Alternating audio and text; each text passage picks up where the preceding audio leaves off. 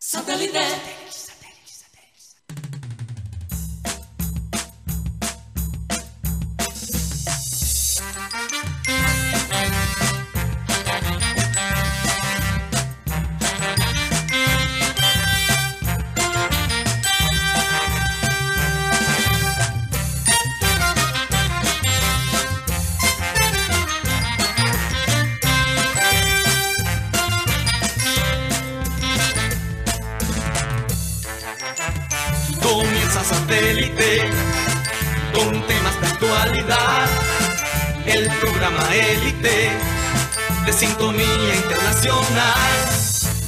Conéctate a satélite.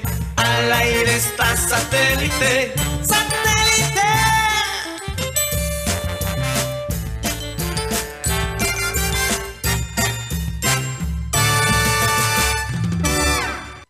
Hola a todos, bienvenidos a programa Satélite. Muchas gracias por estar con nosotros el día de hoy. Contentos de poder tener una nueva emisión de nuestro querido programa Satélite. Recordarles, como siempre, que estamos transmitiendo a través de nuestro canal de YouTube, Programa Satélite, y a través de las distintas plataformas digitales eh, que tenemos a nuestro alcance, que son cuáles. Mateo, ¿cómo estás? Muy bien, Karina. Contento de estar aquí como siempre.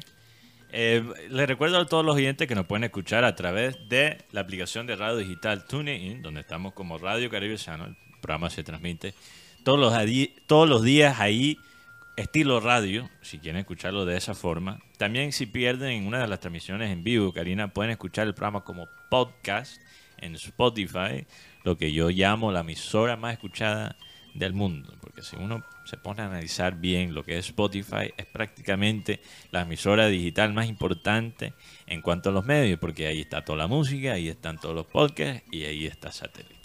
No, y ahí está la sanidad de un poco de gente, Sí, exacto. porque no pueden vivir sin escuchar música. Lista de Eh, producción de para Cuando meditar, se montan en el carro, tienen que escuchar un grupo de música específico. Cuando se van a dormir, Spotify se volvió una necesidad. Una necesidad, definitivamente. Así como casi que como el celular. es, la, caramba. es el oasis para muchas personas. Sí, total. Bueno, eh, vamos a saludar a la gente de producción, Benji Bula, Tox Camargo, Alan Lara, Sara Gueidos, acá en la mesa, Mateo Gueidos, Benjamín Gutiérrez, Juan Carlos Rocha, nuestro querido Yeyito, y quien les habla, Karina González. Sean todos bienvenidos. Vamos a dar inicio a nuestro programa, como siempre, con la frase acostumbrada, y esta dice así. Los logros no son producto de la casualidad, sino del trabajo constante. Y yo de verdad quiero destacar a Ana María Guzmán, esta jugadora de fútbol que hizo historia con la selección Colombia en el Mundial que vimos recientemente y que ahora el Bayern Múnich le, da la bienvenida. ¿no? Uno podría decir, bueno, pero ¿cómo hizo esta chica para llegar allí? Esos logros no se, no, uno no los, no, no- los tiene si no se trabaja fuertemente, si no hay disciplina, si no hay hasta los oídos sordos, porque es que mucha gente te va a decir en el camino, tú no vas a poder llegar. Eso es inevitable. Eh, entonces es realmente increíble ver cómo esta chica dejó impactado ¿no? al Bayern Múnich de mujeres o, o femenino y, y la contrataron. Su vida definitivamente va a cambiar porque tengo entendido, Mateo, que la liga femenina en Alemania es muy buena. Va- o sea, va creciendo. Va creciendo, va creciendo. Sabemos, podemos hablar en algún momento al respecto con, con nuestra amiga Gin- Ginari García, Sí. quien se, se formó como entrenadora ya en Alemania. Así es. Ella, ella puede hablar de la calidad Sí. de la liga alemana, no soy experto en eso. Sabemos que Alemania, España eh, y ahora finalmente Inglaterra son países donde se está invirtiendo mucho en el. en el No, y. Alemania de todos es modos, otro nivel. Mateo, es un país que el fútbol es, digamos, el deporte principal de ellos, ¿no? Sí. Se podría considerar así. Totalmente, eh, aunque un poquito como España tienen el modelo de, de estos clubes ser clubes no solo de fútbol, pero de muchos otros deportes. Creo que el Bayern Múnich tiene, por ejemplo, Guti, creo que tiene su equipo de básquet también. igual que el Barça. Tengo que, que averiguar eso. Pero sí, o sea, el fútbol es primordial en Adidas. Y, Sí. allá en Alemania y, y también por la influencia de, de Adidas. Incluso Abel González Chávez tenía esa teoría conspiratoria que, que el Juvalani del Mundial 2006 estaba hecha para, para Alemania, para ciertos jugadores y después en el, en el futuro, ¿no? La influencia de Adidas, ahí había algo eh, particular en el desarrollo del fútbol alemán, porque empezamos a ver el rendimiento físico de estos jugadores subir de un día para el otro. Sí. Y algo tuvo que ver ahí Adidas. No, definitivamente. Sí. Y también, Mateo, eh, hay gente y hay, hay, hay cosas que suceden y tal vez la buena voluntad te lleva a que te sucedan cosas interesantes en la vida, ¿no? Eh, y a que tú las sepas aprovechar. Me llamó la atención que a pesar de que el Junior eh, terminó uno a uno y que todavía hacía falta que otros equipos jugaran, con todo y eso terminamos de siete.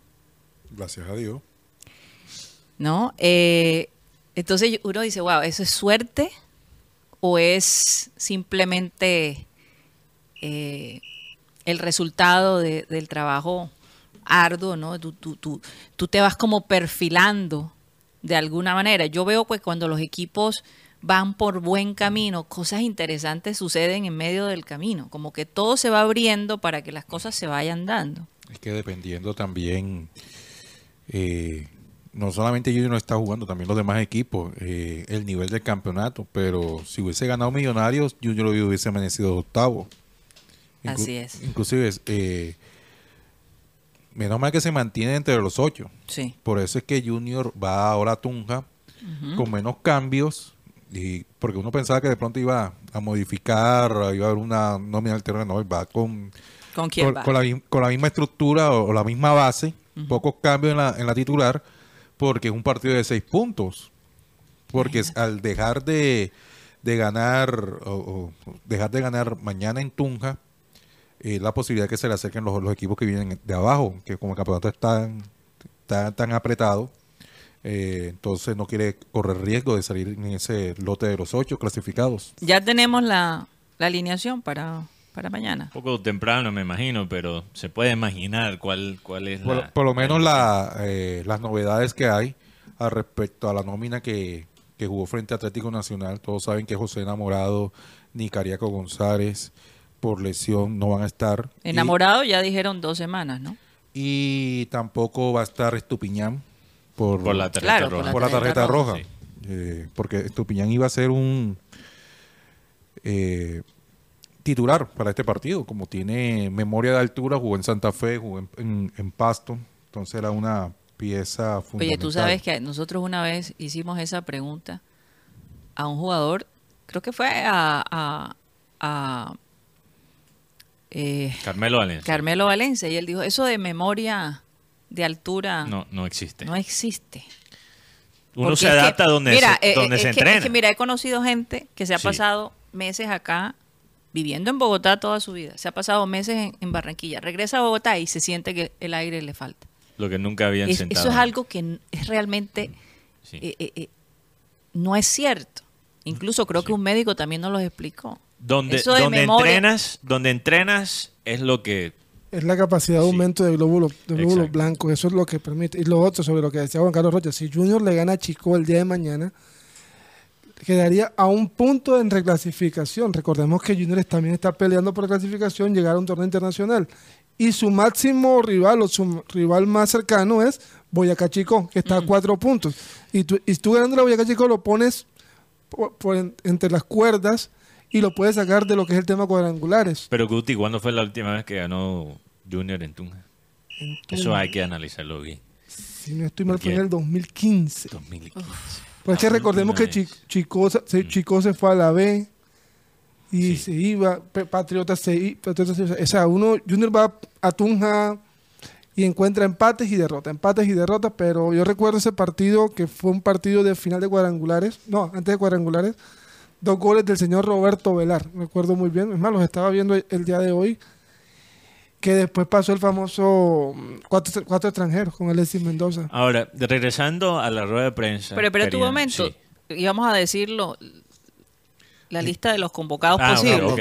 Ok, salieron eh, José Enamorado, Cariaco González por lesión y además Estupiñán. Estupiñán. Por ellos ingresaron eh, el, el defensor Nilson Castrillón, Vladimir Hernández y Freddy Nestroza.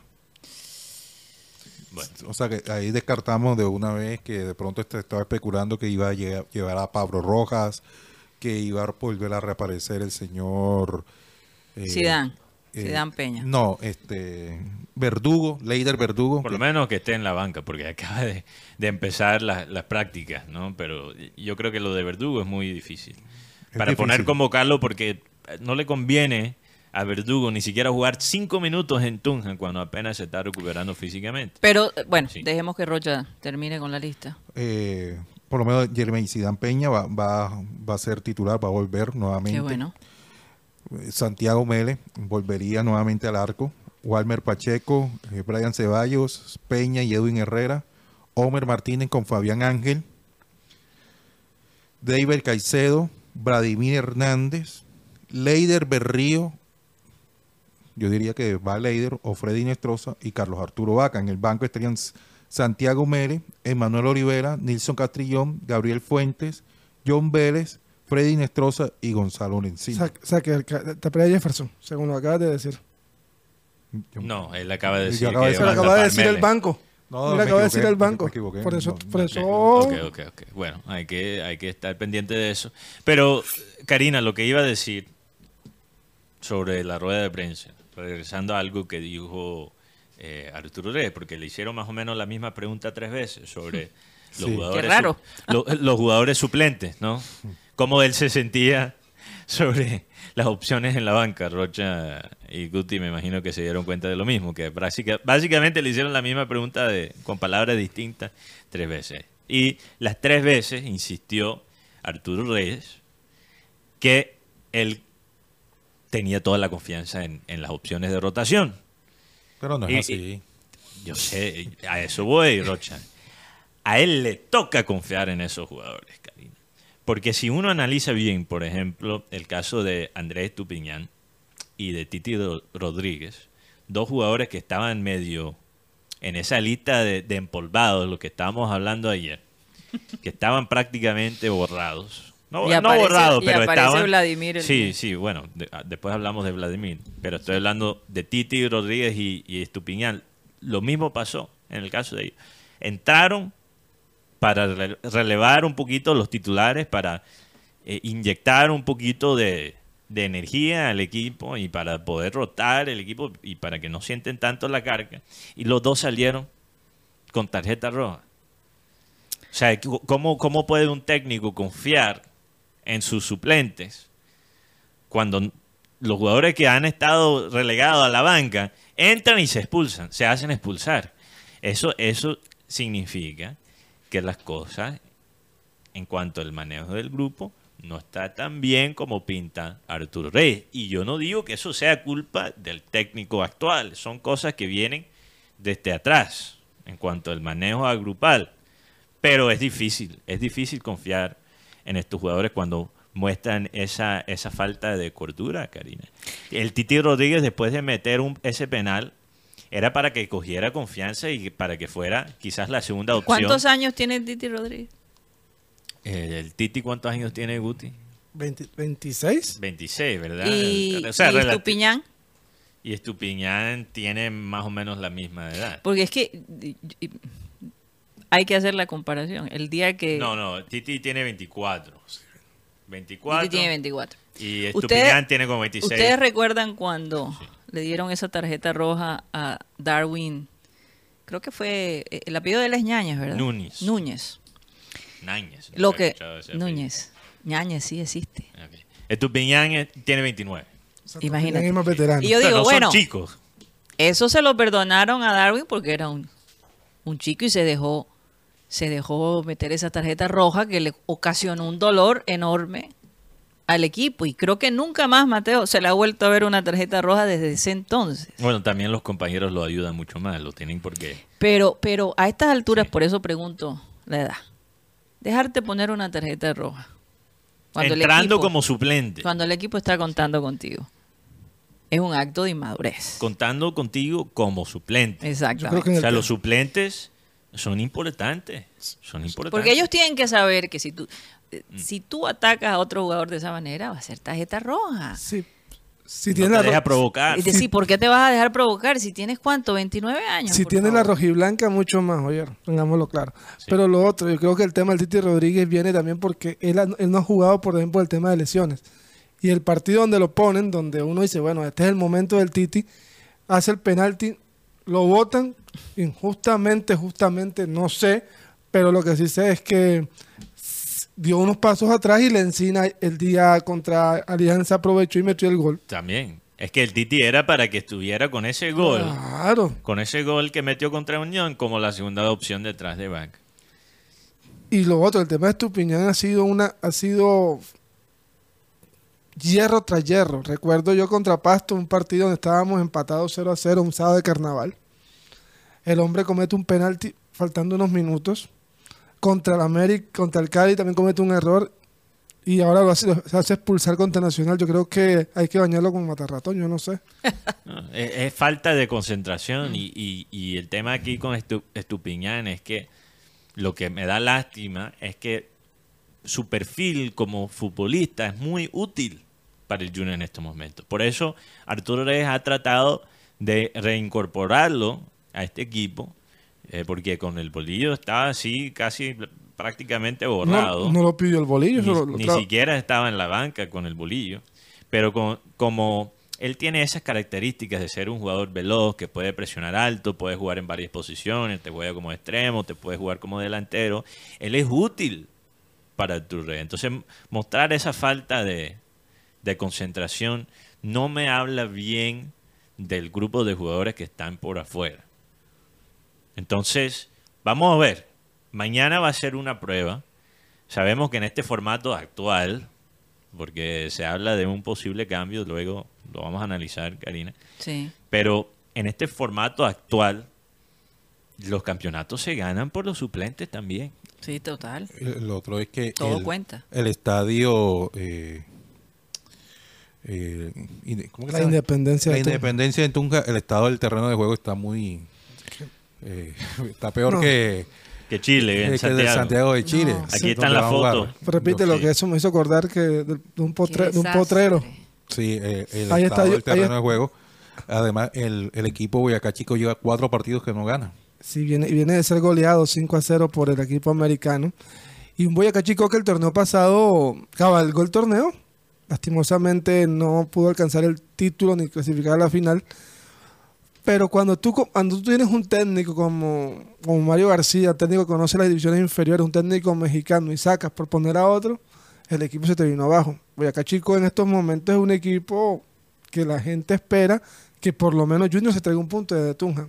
Que es difícil, pero Pero un punto sería un punto un puntazo. de, de oro. Hay que tratar de ganar el partido. No nos podemos tampoco conformar eh, con un punto, con un empate, porque si hay posibilidades de ganar, hay que, hay que ir por los tres puntos porque le da un margen de error un poquito más amplio al Junior. Porque Sí. ahora mismo está muy fino el margen de error y ese margen se mantiene fino con un empate o con una derrota, porque le toca a Junior después ganar cuatro en casa y todavía uno más Ay- como ayer- visitante. Ayer hablando de, lo, de cómo se le están dando las cosas a Junior, se alinean los planetas, hubo un momento donde Junior bajó al octavo lugar, que fue cuando Bucaramanga iba dando 1 a 0. Y al minuto final, un penalti en contra de Pereira y el partido se puso 1 a 1. Entonces bajaron otra vez a Bucaramanga.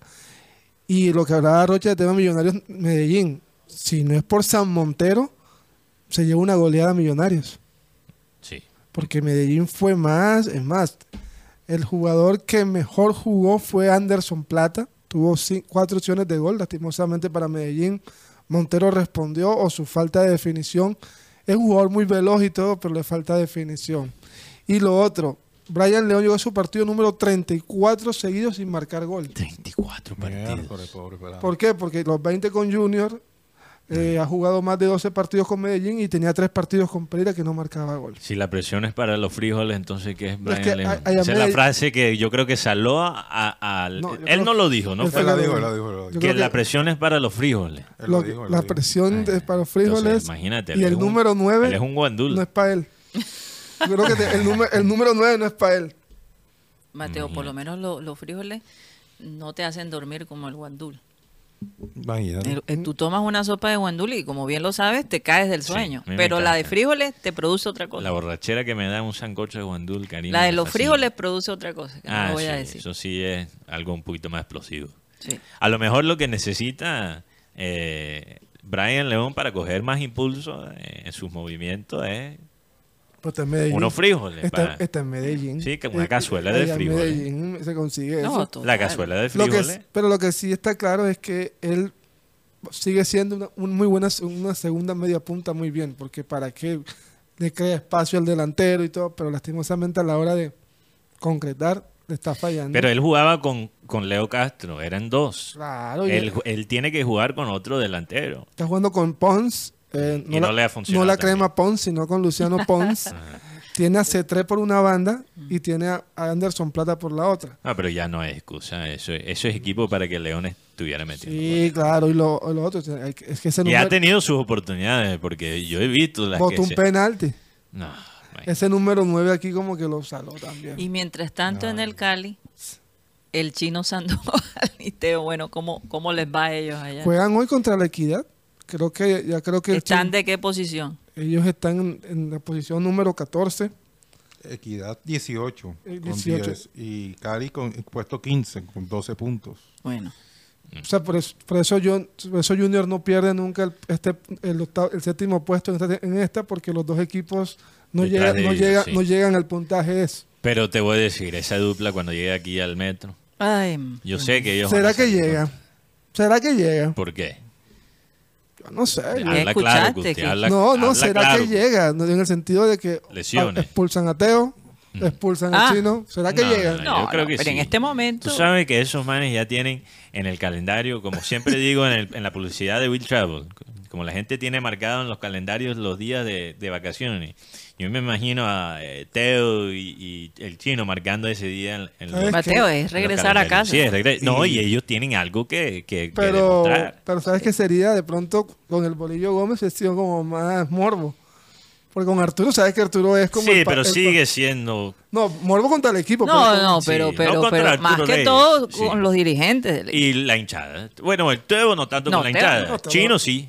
El chino Sí, pero Teo no. El chino Sandoval creo que se sintió justo o injusto, juzgado por las hinchadas del Bueno. Junior. Y lo sabemos porque en los comentarios de nuestro programa entran personajes a, a defenderlo a morir, que me parece eh, siempre muy interesante, ¿no? Eh, Cosas que parecieran como si alguien mandara a esas personas a, a Aunque, comentar. aunque yo, yo te digo sinceramente, Mateo, yo realmente eh, yo, yo no quería que el chino se fuera. Pero eh, Yo quería que él se fuera, pero vista- por su bien. bueno, Por su bien, él tenía que salir de, de- del eso es posible, pero, pero se perdió en ese momento un jugador. eh, y, y como ya veíamos que en- a otros jugadores le habían perdonado ciertas cosas, y a él, claro, lo tenían en la mira por todos sus, No, sus pero errores. Chino, Él- el eh, chino tuvo varias oportunidades. Karina. estamos de acuerdo, Mateo. Él pero- estaba en su último strike. Y, puede ser no que sé. el bolillo lo manejó de la peor manera. Es como lo de Quintero.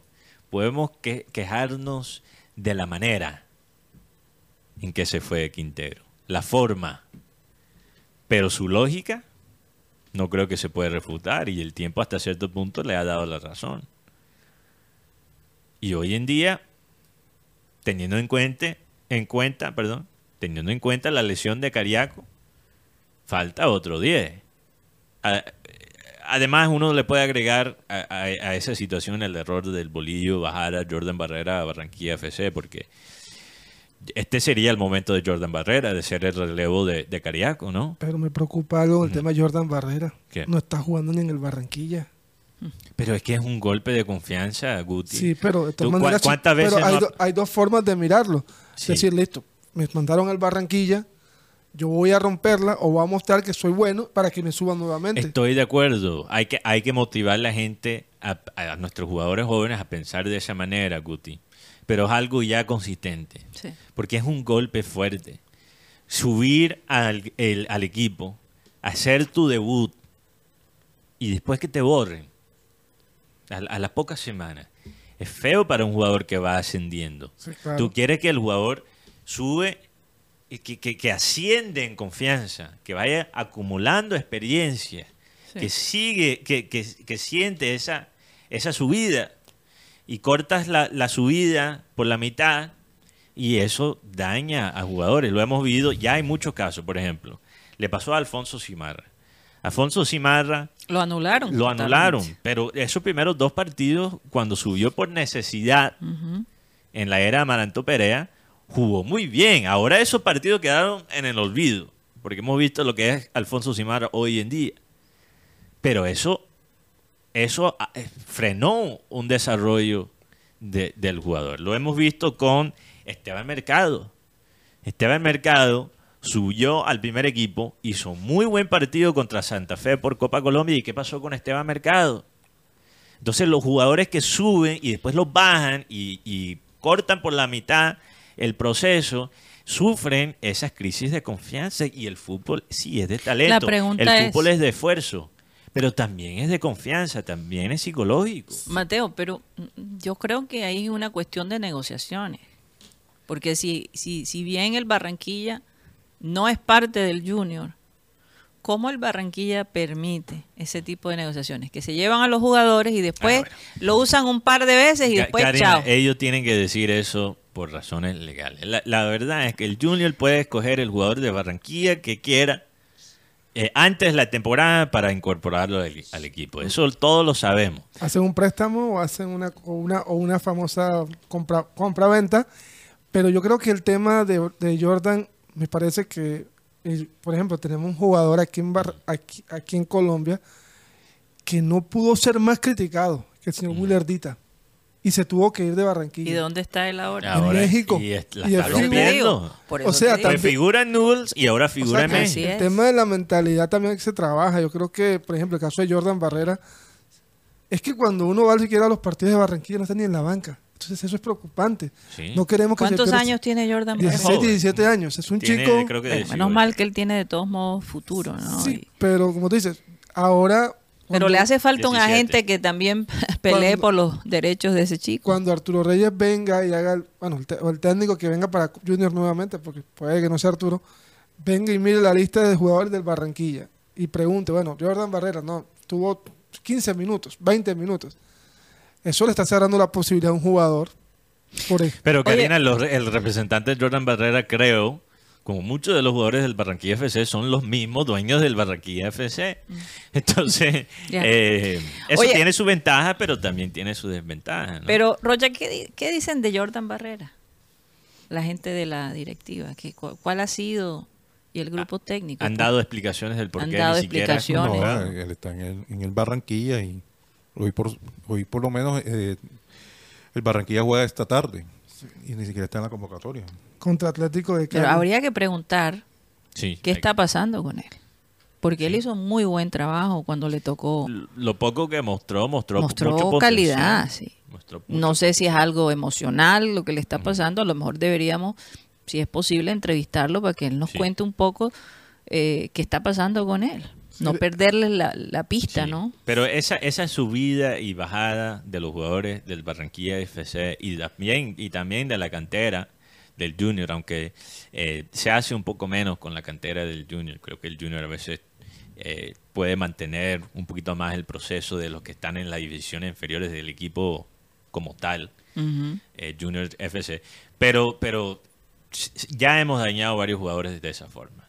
Y creo que es un poco injusto. Sí, puede ser que pueden mostrar más resiliencia eh, mental y, y coger algo, como dice Guti, y negativo y convertirlo en algo positivo. Pero es algo consistente que el, el equipo, el primer equipo del Junior, no cuida a, su- a los mejores bienes que tiene los do- las dos organizaciones que son los jugadores del Barranquilla FC. Ahí Que está son el la plata. futuro, sí, sí, Ahí sí. está la plata. Sí. Entonces, si, si tú vas de entrenar con Vaca, entrenar con los jugadores del Junior y te toca regresar al, al Barranquilla FC, es un golpe anímico a cualquier jugador. Total. ¿Sabe Y qué, algunos lo han podido manejar, pero han sido la excepción. ¿Sabe qué es lo preocupante de esto? Que no solamente es aquí en Barranquilla, es Colombia. Si tú te pones a mirar todas las selecciones sub-16 sub-20, si llega el 1%, el 10, el 5% llega a selección de mayores, es mucho. Yo creo que la, la única última camada que sacó a todos sus jugadores de selección fue la, la del 2005. De resto no. Sí. De resto se pierden jugadores con muy buenos talentos, por ejemplo. Yo voy a hablar de un caso específico. Este chico, Juan Pablo Nieto, tremendo jugador en la sub-20, tal, se lesionó, lo mandaron a la B, lo, lo, lo sacaban del equipo. Ahora en el Tolima es que otra vez está cogiendo cierto nivel, después de, ya cuando tiene 27 años. O sea, yo creo Ay, que es- perdóname, Karina, pero uno a los 19 años, hasta al- a los 20, hasta cierto punto todavía es un niño. Total. Entonces, echarle toda la culpa a los jugadores, sin criticar los que están manejando estos procesos y que están manejando y guiando el desarrollo del jugador, es, es, creo que perder el, el punto, sí. desviar la atención. Oye, yo quería preguntarle a Rocha, Sí. entonces, ¿quién va a reemplazar a Cariaco?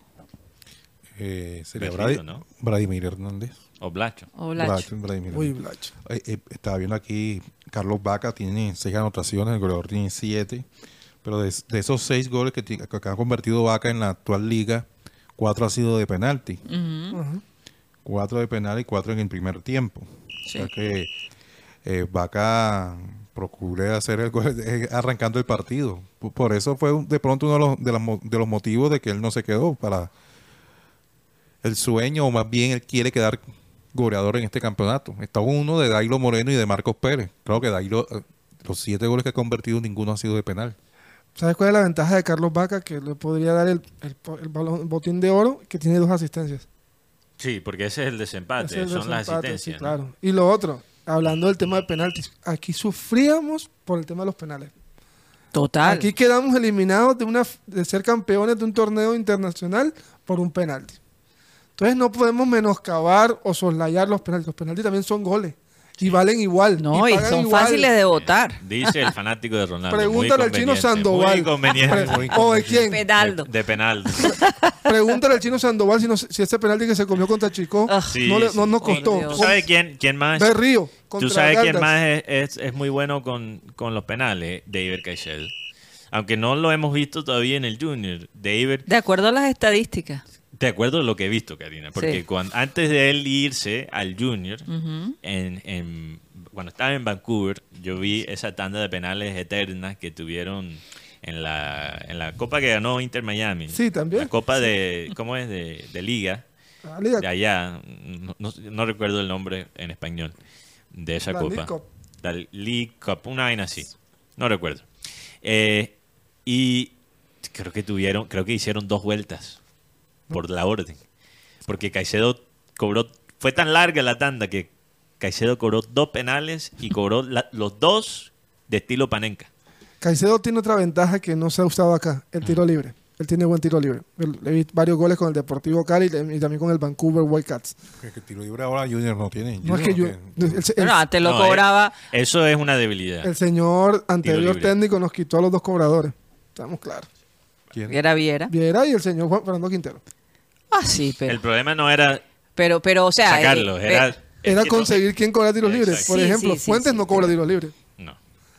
Eh, La gente se pregunta, ¿por qué cobra Fuentes los tiros libres? Porque no hay más nadie. O sea, enamorado no cobra tiros libres. Eh, Inestrosa, sí. Sí, pero ¿hace cuánto nos marca un gol de tiro libre en Estroza? no recuerdo la última vez que le vi Yo me un- acuerdo un gol que hizo a Equidad allá en el 2019, Sí. pero el resto no. Es que eso era la gran ventaja de Inestrosa. Uno decía, bueno, a ese man le falta inteligencia en la cancha, pero por lo menos tiene buen pie. Pero ¿cuándo fue la última vez que uno le vio a Inestrosa un buen centro, un El buen año tiro pasado, tal libre? vez. No, ni siquiera. Fue Hace 2020 rato. 2022 ante Nacional en un partido que se ganó. Que se perdió 2 a 1 pues, en, cuadrangulares. Bueno, gran memoria de No Gutipedia. me acuerdo porque ese partido el, árbitro también debió expulsar un poco de jugadores. no me Eh, acuerdo. El último partidazo que yo vi de Inestrosa fue Independiente del Valle. jugando de lateral. En el Oye, 2000 y hablando No, de hace dos años producción. 2021. Ana María Guzmán, ¿ustedes vieron el video de la bienvenida? No, de- lo podemos mostrar. No sé si lo tenemos Producción listo. Lo tiene, producción lo tiene. La- la- Si no los pueden, creo que es ese. más de Sí. Ahí 50 está. tatuajes tiene la señorita. Ahí está. Mostrando todos los tatuajes de ella. O sea, 2027. Mía, algo Sí. así. Interesante. La verdad que Me esa alegro por camiseta del Bayern Múnich está... Eh, eh, tercera colombiana que va, va a estar, sale a Europa en, eh, después de este mundial. Bueno, recordemos que Cata Pérez ya estaba en España, pero pasó al equipo Werder Bremen. Donde está Santos Borré. Sí, que ya hicieron una, com- un, un- video entre ellos dos. Está Jorlin Carabalí, que está en el Brighton, y ahora Ana María Guzmán al Oye, Eh, hablando- el tercer colombiano que juega en el Valle. Tercero. El Sí. Tren Valencia, Tren Valencia, James, James. y Ana María Guzmán. No puedo sí. pensar en otro ahora mismo. Son esos tres. Ella Oigan, eh. ¿qué les parece lo de Hermoso o Hermosa? Sí, es el Jenny apellido. Hermoso. Hermoso. Sí. Jenny Hermoso, sí. Hermoso, eh, resulta que la selección española no la convocó. Y ella fue la que tuvo el problema con el señor sí. Pireles, ¿no? Eh, No, Rubiales. Ah, Rubiales. Sacaste Pireles. Caramba, Rubiales. Que por cierto, finalmente lo sacaron de la presidencia y todo el cuento, y que ahora la, la, la selección femenina tenía un nuevo ambiente, y el, y el, y el nuevo ambiente es cortando a Hermoso. Ella se pregunta, ¿por qué me van a cortar? Porque dice la Federación Española que es para proteger. Para protegerla. Entonces, ¿protegerme de qué? Cuando tenían que hacerlo, no lo hicieron. Eso para mí es un castigo por todo el escándalo Imagínate. y que puso en tela de juicio, obviamente, la Liga Femenina Española y sus y los manejos, ¿no? Esa no se la perdonaron. Eso, eso es algo parecido a lo que su- sucedió aquí con la selección Colombia. Esto me suena a Beto y no Zabaleta. Y eso es lo Esta chica, no, y además que yo no sé si ustedes saben, pero el señor eh, Rubiales no se le puede acercar a ella. 200 metros. Sí. Está bien lejos. Por un- está No bien se lejos le él. puede acercar. Por un besito. Está bien lejos de él, ¿oíste? Porque está en México. Ella está en México. Él juega- no se le puede acercar a ella. juega en Pachuca de México. Aquí Entonces- dijo, aquí fue la respuesta de Jenny Hermoso. Me gustaría dejar algo muy claro. Hoy se ha intentado argumentar que el ambiente sería inseguro para mis compañeras cuando en la misma rueda de prensa se comunicó que no me convocan para protegerme. ¿Protegerme de qué o de quién? Se preguntó Jenny Hermoso en un comunicado que ella sacó respondiendo a esta decisión de eh, la Federación Española no convocarla para los primeros dos partidos de la Liga de Naciones. Interesante eso. Mateo hoy vino haciendo homenaje, ¿verdad? Sí, sí, en Sí, solidaridad con Sí, Jenny yo- yo- Hermoso. Yo, apenas vi la está haciendo Eh, solidaridad sí, a Jenny exacto. Hermoso. En solidaridad. Bueno, esto realmente está representando la Federación Española, pero estoy cambiándole el sentido. Mm, Hoy tengo la camiseta de- España en solidaridad con las jugadoras que están Eh, pasando por este momento. Qué cosa, ¿no? Sí. Oye, alguien comenta aquí, Mateo, que Rincón también estuvo en el Bayern Múnich. No. No, No, eso no. el Real Están Madrid. confundidos con el el Tren Tren Valencia. Valencia. Con el tren Valencia, yo- que ya me pasó. Oye, mirando bien, yo creo que Colombia ha tenido jugadores en, los- en los cinco mejores equipos del mundo Sí, en la historia. claro que sí. Rincón, James y Lucho en el Liverpool. sí, Caicedo. Los Bueno, top 5 en cuanto a Champions League en Europa Sí, Cuadrado no son lo puedes ignorar. Real Madrid en y Real Madrid ha tenido a James, a- James y Rincón. Este, Edwin Congo Ajá. y Linda Caicedo. Y Linda Caicedo. Y Eh, pero hablamos de Champions League Masculina. masculina, Ok. ¿ok? porque estamos hablando de los más grandes en el fútbol masculino. Real Madrid, eso ya los nombraste. Eh, Milán está creo que de segundo en Champions League. No, Milán hemos tenido a Cristian Sí, Zapata, pa- Pablo Armero, Mario Alberto Yepes, Yepes, claro. Carlos Arturo Vaca. ¿Qué, qué otro recuerdo? David Vázquez. Hemos tenido varios. Armero no estuvo en Milán. ¿Ya pero- dije Armero? Sí, ya dijiste Armero. El otro, de Liverpool hemos tenido a... bueno, Solo tenemos a Luis Díaz. A Lucho Díaz. Sí. En el Bayern se ha tenido lo que hablamos ahorita y en Manchester United tuvimos a Falcao y tenemos un chico que se llama Mateo Mejía. ¿Y Manchester City? Hemos tenido a Jan Poveda. Estamos hablando de lo más grande, Rocha. Por Y Dios. también hemos... Y también, Estamos hablando de los más grandes de Champions League. Entonces, por la City, lista. City acaba de ganar una Champions. Una. ¿no? una, pero una. el estamos- Nottingham Forest también tiene una Champions una. Cualquier No equipo no se puede dos, ganar. no tiene dos. Ah, no, el Nottingham Forest tiene dos, gracias. Imagínate. Entonces, de tercero está Bayern Múnich y Liverpool, de tercero y cuarto. Sí. Oye, ¿y Torino? Torino. Y, to- no, Torino no nunca ha gana. ganado. No, cinco. Torino no. De quinto está Barcelona. Y hemos tenido también jugadores como Jerry Mina y Jason Murillo. En el Barcelona. Bueno, perdón, la, la Juve En no ha tenido... Ha tenido... colombiano. Sí, Sí, claro. bueno, cuadrado estoy hablando de cuadrado. Sí, pero Cuadrado. yo estaba hablando de los cinco equipos que más han ganado Ah, Champions ok, League. Me meten Juventus y City y Torino. Estoy hablando de los cinco que más han ganado. Ah, bueno, está y si preguntan por los, los nuevos ricos, Ujú. PSG ha tenido a Alberto Yepes cuando todavía no era el PSG de ahora. Newcastle, que, que acaba de empatar 0-0 con Milán, tuvo a Faustino Asprilla.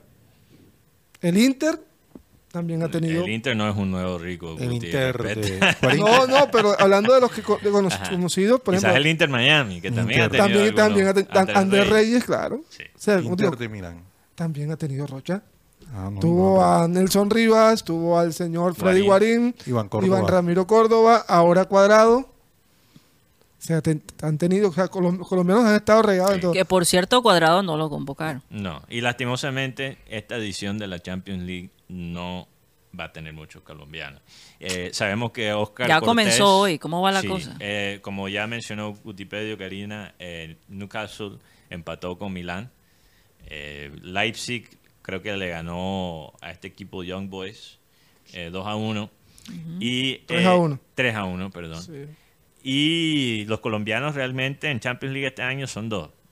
Eh, Oscar Cortés está en el Lens, pero no fue registrado eh, para la plantilla de la Champions League. Ahora, si Lens, creo que si Lens sale del grupo, creo que tienen otro periodo para inscribirlo, Guti, Sí, claro. en partidos de matemáticas. Eh, pero sabemos que David Machado también está en el Lens. Entonces los dos colombianos son cuadrados con el Inter, donde no es realmente titular, es más un eh, jugador de relevo. Y David Machado, eh, actualmente el lateral favorito de muchos en la ¿Quién que- selección. Ok. Siendo sarcástico, Guti, eh, también va a figurar en la Champions League. Guti, ¿cuáles son los jugadores para la Europa League? Ah, para la Europa League está, está Luis Díaz, que es así jugado. Ya, bueno, ya hablamos de Luis Díaz ayer. Fuera que- de, de Luis Díaz. Es que, están- ahí están- es que es- tienen, tienen más personajes porque es que estoy buscando los nombres. Borré, no, no está Borré. Lo recuerdo, se fue en Sevilla, no fue. Pa- Werder Bremen. Werder Bremen. pues, Se decía que para Valencia. Estuvo, estuvo no muy fue. cerca de llegar a Valencia. Lo que Sí, pasa sí. es que lo llamó. A ver, a mí me contaron de que Borré también tuvo una oferta del Medio Oriente. Pero Borré llamó a Néstor Lorenzo y le dijo, profe, me tengo esta oferta del equipo, no voy a decir, Algarrafa, para, para poner un nombre.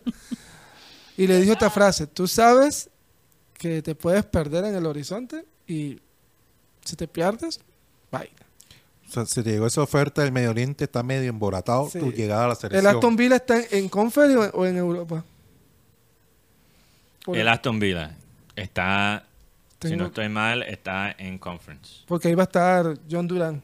Y John Duran metió un golazo el fin de semana, no lo hablamos Sin ayer. comentario. Un golazo, entró como suplente y empató el partido para Aston Villa.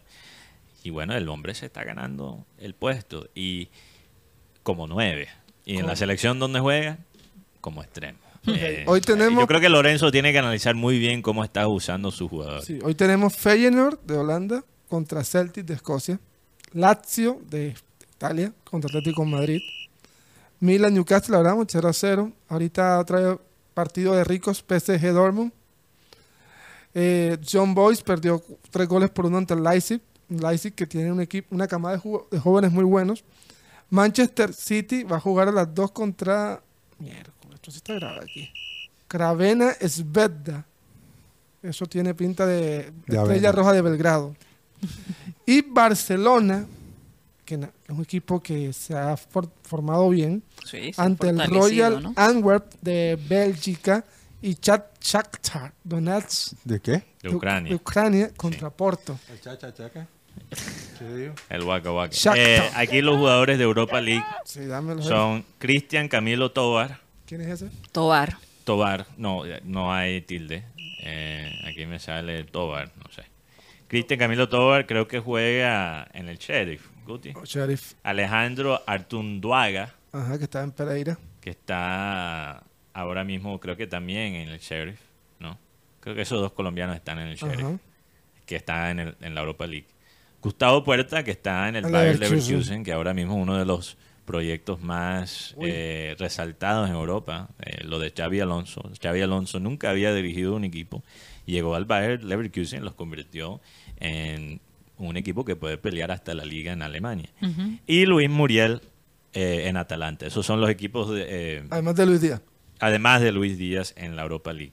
O sea, en la mucha más League- razón Sí, para ver para Europa ver League. definitivamente la Y también mucha más Europa. razón para ver la Conference League, y, digamos el tercer torneo eh, de Europa eh, que tiene este año Jerry Mina Con el- la Fiorentina, pero no con va. Fiorentina, John Durán con Aston Villa, que ya lo mencionamos, Carlos Cuesta, Cuesta donde está, todavía sigue en Bélgica, Genk de en Bélgica. Genk.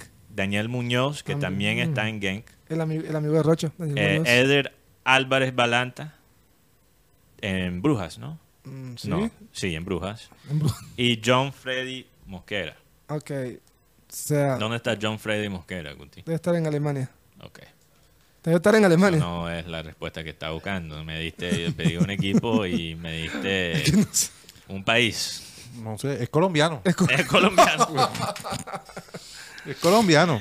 Eh, pero eh, lastimosamente en esta Champions, como te dicen, después de 20 y pico, Victoria Pleasant. Guti, ni siquiera me diste el país Victoria correcto. John Freddy ¿Y dónde Mosquera. Es, Austria. No, es Checo, perdón. Checo. Checoslovaquia. No, para República Checa, Checoslovaquia, iba a decir. Checoslovaquia ya no existe. Hay que actualizar tu base de datos. Sí, total, la, la, la Unión Soviética y la Checoslovaquia, sí, claro.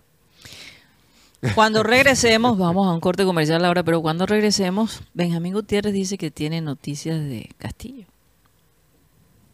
¿Es cierto, Benjamín? Noticias De? Cantillo, perdón, de Cantillo. Ah, de Víctor, ¿Qué que de Castillo. Dije Castillo. Oye, últimamente, ¿qué es lo que me está pasando con los Yo, apellidos, no sé, alguna información. que- Alguna información, porque realmente Cantillo, de él se sabe poco. Ha estado borrado. En Ha estado borrado, ¿no? Eh, no, no se ha escuchado realmente que, que hay un cambio. Ayer hubo un partidazo en Brasil, 4 a 4, Gremio Corinthians. Mm. Y Víctor entró. Bueno, vamos a ese corte comercial y ya regresamos.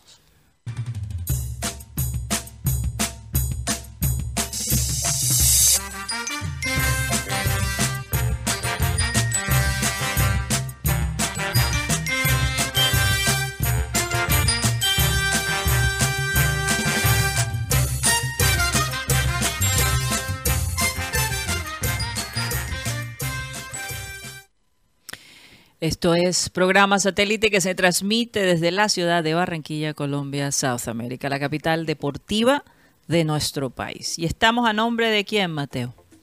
También estamos a nombre de Will Travel. Bueno, me cambiaste el orden, entonces dije también, por costumbre.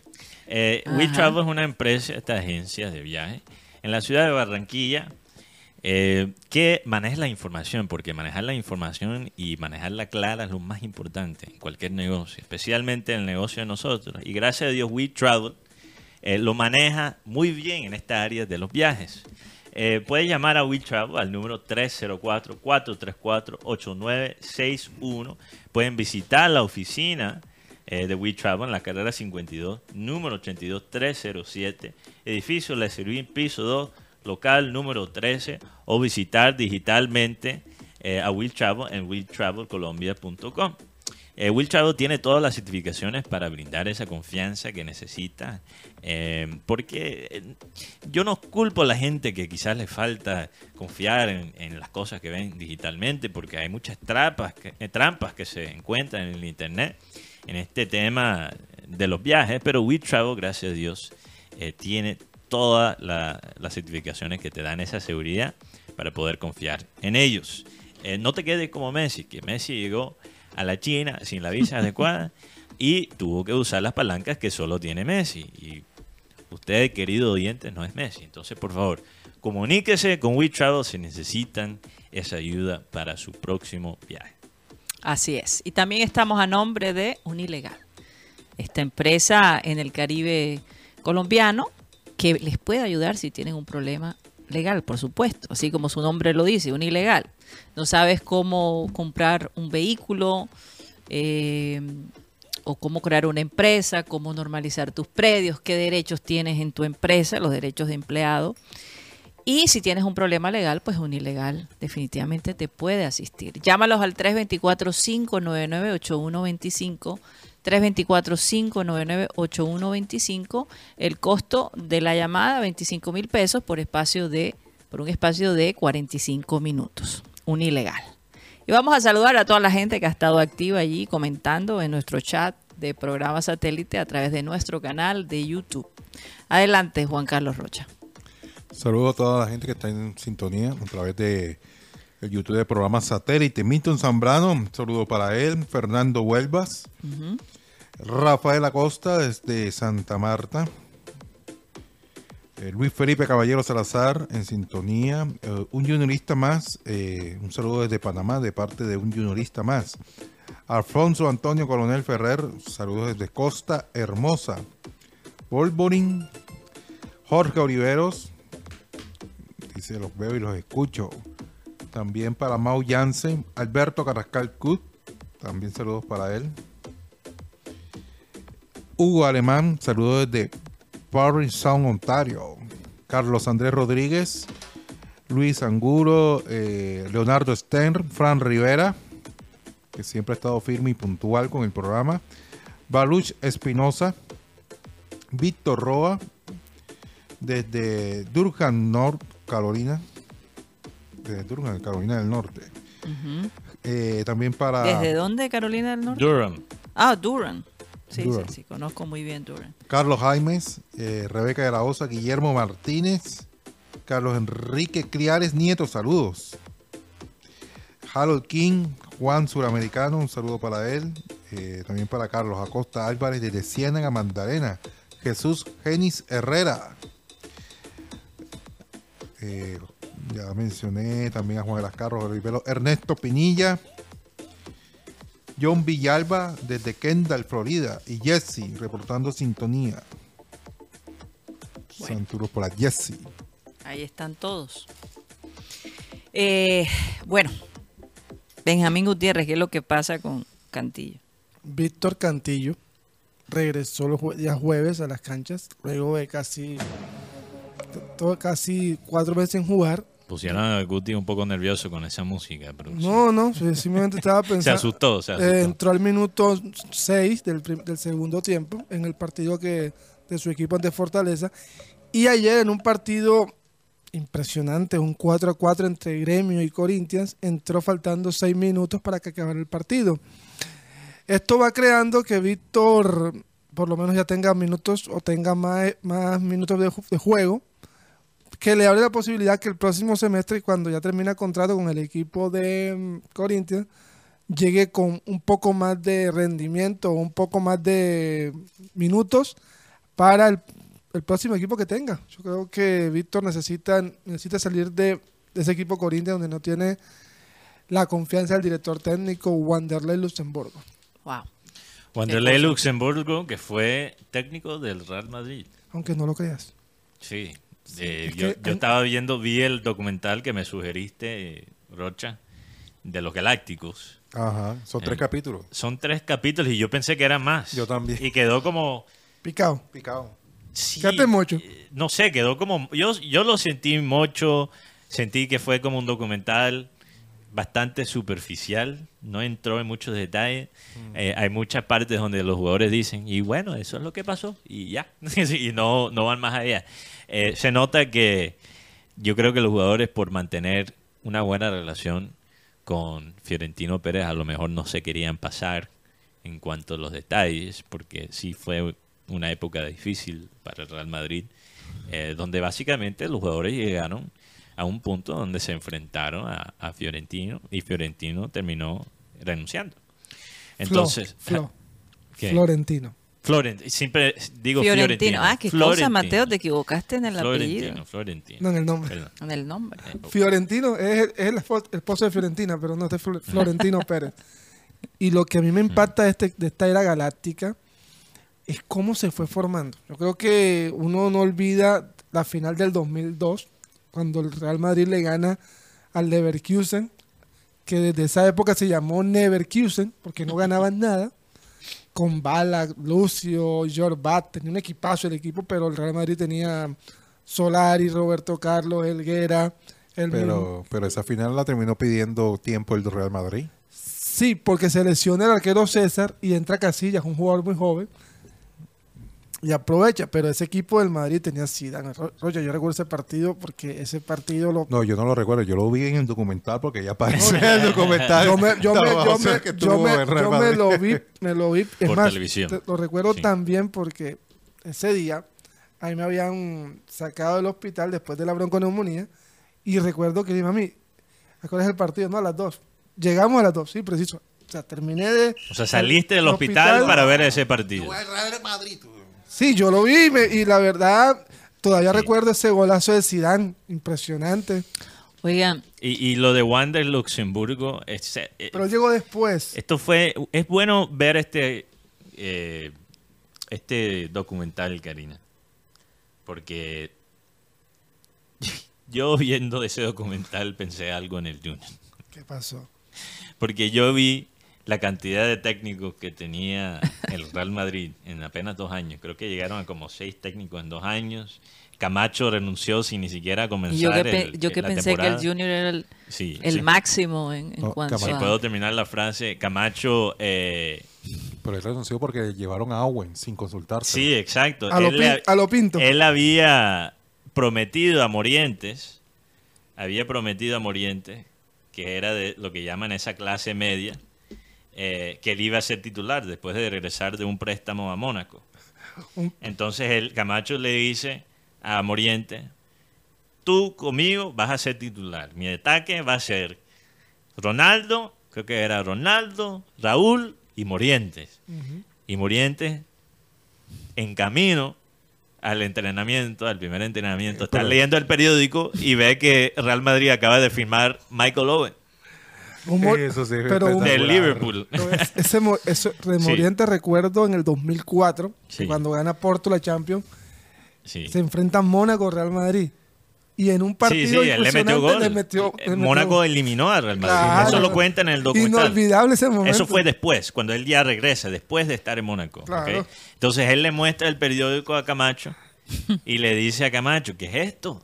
Tú me prometiste. Y Camacho renuncia. O sea, como pasó con Gamero, eso es lo Con que iba a decir. Pinto. Con Con, Pinto. con- no con Gamero, con Pinto, con, con Sandoval. chino, con el chino Con Sandoval. el chino Sandoval. Oigan, pero mm, Cantillo, en familia. Cantillo, Juan Carlos Rocha, ¿fue una verdadera opción?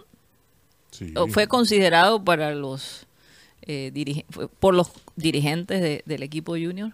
Sí, inclusive eh, yo le preguntaban al técnico en su momento y el técnico dijo que no, que él... Que él quería Baldomero. ¿Cuál fue eh, en su momento? ¿Quién fue? Polillo. Fue el Polilla, ¿no? Que él quería Baldomero Perlaza. que, supongo que era Baldomero. Pero, pero Cantillo sí expresó querer regresar. ¿O él esperaba una oferta Cantillo mejor? que el sí, lo que pasa es que aquí está, y además, ¿en qué equipo en Colombia le va a pagar lo que puede pagar lo mejor? en- O sea, en- se volvió inalcanzable el hombre. Es que César no estaba con nosotros ese día. No, Karina, estaba de viaje, Pero el doctor César Villanueva nos dijo aquí, de una forma muy clara, Cantillo no quiere regresar a Colombia.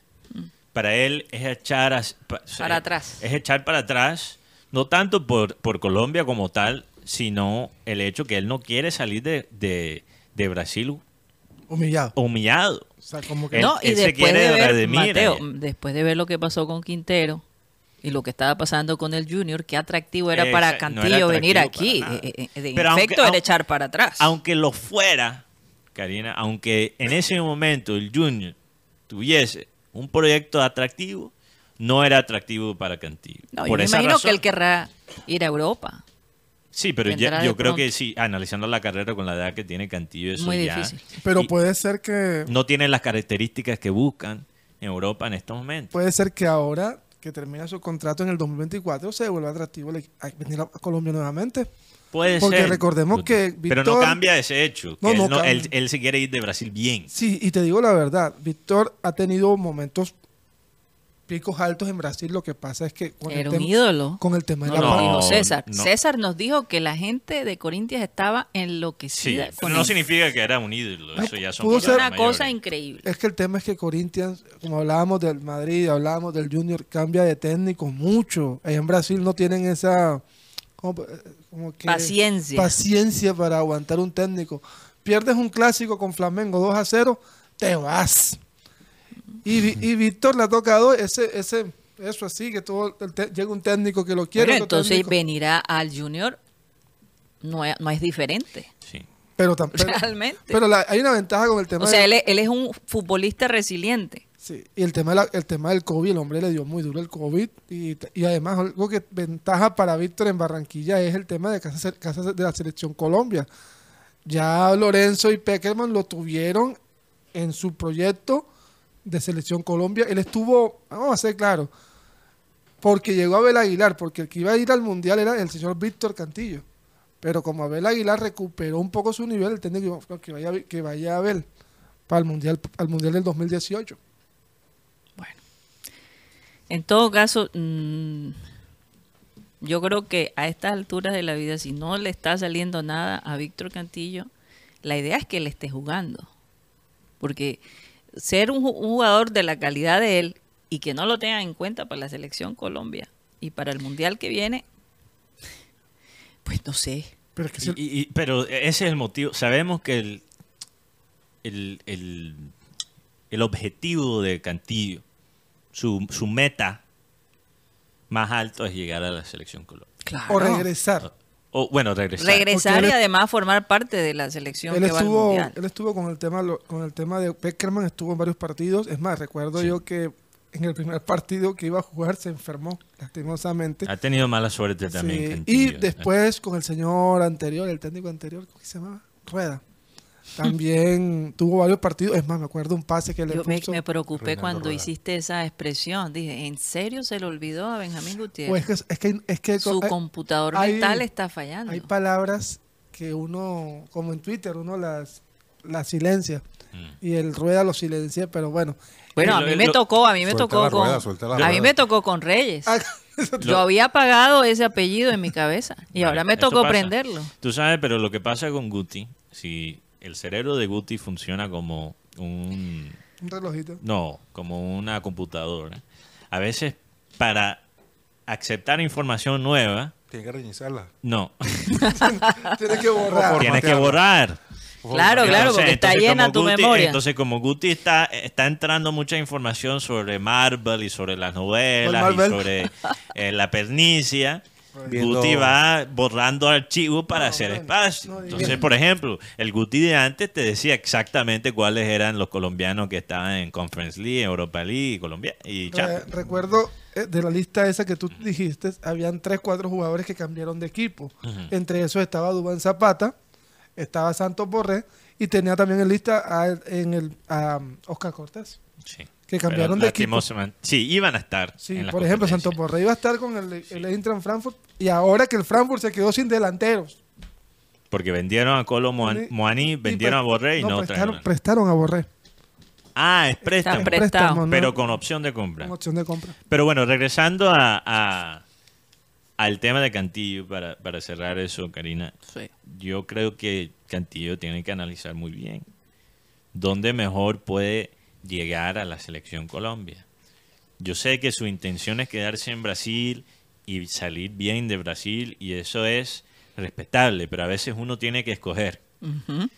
Y yo creo que Cantillo no tiene el lujo de esperar mucho para tomar Eso la estaba decisión pensando adecuada, yo. porque- Está, está perdiendo. eh, Ya no es un joven. Exacto. Su, su, su, su época dorada. Exacto, está en mejores esperando, años. espera. Entonces, la pregunta es: ¿vale la pena esperar salir bien de, de, de Brasil? Porque Cantillo no hay de Corinthians a otro grande de Brasil. No creo. No creo. De pronto no tan, no, no tan grande, pero sí un equipo como Gremio pues, podría tenerlo. Lo Pero, pero, pero, Guti, y ahí es donde voy. Ahí está el debate, la pregunta. ¿dónde mejor Cantillo se puede exponer al grupo técnico de la selección Colombia? Barranquilla. ¿En un equipo de Brasil de media tabla o Barranquilla. o aquí en Barranquilla, jugando en el mismo estadio con el Junior de Barranquilla, cuando sabemos que el Junior es el club en Colombia que más enlace tiene con la selección No, y que le puede pagar cerca a lo que está ganando. a lo que está claro. ganando, entonces- Eso también tiene E- entonces- hija ahora, o sea, hay que pensar en la parte económica también. En todo caso, vamos a ver qué pasa. Eh, Siempre quiero estar pendiente de la carrera de Cantillo. eh, Sí. Porque nos parece un excelente jugador. Y es una tristeza que esté allí malgastando su, su tiempo de calidad, eh, eh, esperando pues reconquistar a un entrenador que no, no, no, no pinta que lo quiere. Entonces yo, eh, la pregunta es, ¿vale la pena esperar tanto o tomar cartas en el asunto y que por lo menos él esté trabajando para que la selección lo vea? Y los jugadores que están en su posición en la selección, Karina, ¿quiénes son? O sea, hay espacio ahí Hay para espacio entrar. para él. Hay un Hay espacio. Es Y- y, no solo lo digo por, por la preferencia que tengo por Cantillo como jugador, porque como tú dices, Karina, es un jugador que... Y es un jugador que rinde y que da que, todo que- que su... rinde, que es muy bueno, me gusta su Sí. estilo de jugar. Eh, creo que me parece también una muy buena persona, de lo que he escuchado. Entonces, eh, poco tímido, pues pues no, sí, no le gusta hablar con la prensa. Claro, entonces, eh, eso es respetable. Sí, total. Eh, yo lo digo también por la selección como tal. Mm. Yo creo que el- la selección necesita un jugador como Cantillo ahora mismo en ese medio campo. Cuando veo jugadores como Mateo Uribe, Ujú. cuando veo jugadores como mi gran amigo Jefferson Lerma, que va mejorando, pero sigue siendo muchas veces Pero, torpe, pero hay espacio para, Hay un espacio para. Cantillo. Yo digo que la posición de Víctor, es más, recuer- lo recuerdo por la jugada que el señor Crist- eh, Diego Baloyes votó contra Paraguay, un pase de Víctor Cantillo. Y no sé, déjenme, déjenme pensar, déjenme imaginar un tridente con Gaby Fuentes, Luis Díaz y Víctor Cantillo por la banda izquierda. Yo creo que se va a encontrar el, yogo, el jugo de melocotón, como decía, como dice Jorge Bolaño. Porque Víctor y, Lucho Díaz se compenetran muy bien y metiendo a Gabriel Fuentes, porque sabemos que Gabriel está en, en, en Viste, en la Selección Colombia. Un- una reunión En entre... Viste. En Viste. Sí, sabemos que, que Fuentes está en la mira, lo tiró Rocha hace, creo que ya como un mes, por ahí. Antes de estos últimos partidos ya lo había tirado, de la posibilidad de Fuentes eventualmente ser convocado por, por la selección Colombia. Entonces sería interesante ver algunos ingredientes en la selección de ese equipo del Junior 2018-2019 que impactó tanto. Oigan, ser. Hay gol de Barcelona, gol de Joao Félix. Mm. Gana Wow. Barcelona un gol al, Royal, al Royal One Antwerp. Antwerp. Antwerp. Y Shakhtar Donetsk 1 a 1 con el Porto. En estos toca uno aprender Sí, todos los Estoy idiomas. viendo aquí Dortmund PSG. Sí. Oigan, eh, que se siente raro no, no sentir que Messi anda por ahí de alguna manera. Y Ronaldo tampoco. Pero eh, hablando de Messi, estaba leyendo que están muy contentos, pues obviamente, de estar en, en el Inter de el Inter Miami. Pero parece que la familia de él está pasando por un momento difícil, Mateo, porque el acoso De los gente. fans, de la hinchada hacia ellos es impresionante. No solo lo- los fans de, de Inter, en general los fans de Messi. Realmente, cada vez que ellos salen es un, es un complique enorme. Entonces, eso pudiera, digamos, ¿qué tanto Messi se va a quedar en Miami? No lo sé. Porque Messi en Europa, tú sabes que los europeos respetan un poco más la vida privada, a pesar de, de, de ver a un ídolo cerca, uno trata de, de manejar las cosas, pero Incluso en yo diría hasta en Miami, Colombia se, se respeta un poco más que, que en Mm, Estados Unidos. No sé, Mateo. Yo creo que sí. Bueno, Messi ha llegado aquí, la gente se ha enloquecido de alguna manera, pero es que estamos hablando que su familia no puede salir ni a la calle, Mateo. Es un poquito difícil. En Barcelona era igual. Messi bebía, básicamente no salía de su mansión, supermansión que tenía en No, Barcelona. pobrecito, no salía de la mansión. Sí, Se pobrecito. quedaba ahí. Sí, se Pero que- limpiaba bueno, las lágrimas con billetes. Eh, él está viviendo, me imagino, que en la isla de las estrellas, ¿no? En Miami. Me imagino, no sé dónde es la Porque casa si de- el hijo de, de Shakira juega con el hijo de Messi, Sí. Santiago. Hay una isla que... hay una isla que se llama la. Isla de las Estrellas, que Sí. es donde están la mayoría de los famosos, porque tienen acceso al, al puerto, ¿no? Ti- Tienen un lo que llaman inter, ¿cómo se dice, Mateo? Intercostal. Intercostal, sí. o- donde pues obviamente los ricos parquean sus yates para poder salir a- al mar y disfrutar. Eh, tienen sus yates lujosos parqueados ahí en sus casas. Ah, Hay, hay personajes, pues en ese entonces, está, bueno, Shakira tuvo uno allí, una casa, la vendió y ahora creo que se compró otra. Eh, Creo que por DJ cierto, Khaled, este personaje, el vi la música. casa, hicieron un tour eh, de la casa de Sofía Vergara que está vendiendo en Hollywood, Mateo. ¿Cuánto? Sí. No, no sé la cantidad, pero la casa Usted, claro. usted Es- está tentado de comprarlo. Una réplica por lo menos. Señores, la casa es la casa. Es una cosa descomunalmente grande. Wow. Que tener una casa de esa en Los Ángeles Bueno, no es fue la actriz mejor cosa. pagada por mucho tiempo en Hollywood. Sí, ahora dicen la casa de Sofía porque parece que el esposo no tiene nada que ver ahí en la ya casa. yo veo a, Cut- a Guti calculando en cuántas cuotas puede pagar ese- Hasta, hasta una sala de cine, la cosa más increíble. Tiene cuartos de visita, las que quieras. No, y, y de una manera decorada, pues con un gusto tremendo. Así que está a la venta por si... Imagínense ese tamañito de casa, ahí la estamos mostrando. Es una cosa realmente La- impresionante. bueno, nada más los, Hasta cancha de tenis. los techitos pueden de pronto, no sé. pues, Yo estaría pagando esa casa en la próxima vida. yo Parece el Hotel del Prado, la casita. sí. ¿Cuánto puede estar costando Tox? Hay que buscar, hay que buscar. Porque ya la pusieron a la venta, ya ella no está allí. O sea, ¿te- ¿Compró algo más sencillo? o- Aquí me sale en la foto que acabo de pasar que tiene un valor o está valorada en 26 millones de Eso dólares. fue lo que me imaginé. 26 Ah, no me millones de dólares. Es una cosa descomunal. Si es 26 millones de pesos, ya eso es un poquito meter. más alcanzable. Aquí no consigues nada por ese valor. Eh, Karina, pero sobre- regresando a lo de Messi, yo Sí. creo que Me- Messi está, puede ser que, que es difícil, obviamente, eh, cuando una Hace rato familia- que no convive con tanto latinoamericano. Eso Bueno, también. en Barcelona también hay muchos latinos, pero no tanto como Miami, Pero es que Miami es una cosa Sí. absurda. totalmente. Y además hay un grupo de personas que yo los llamo híbridos.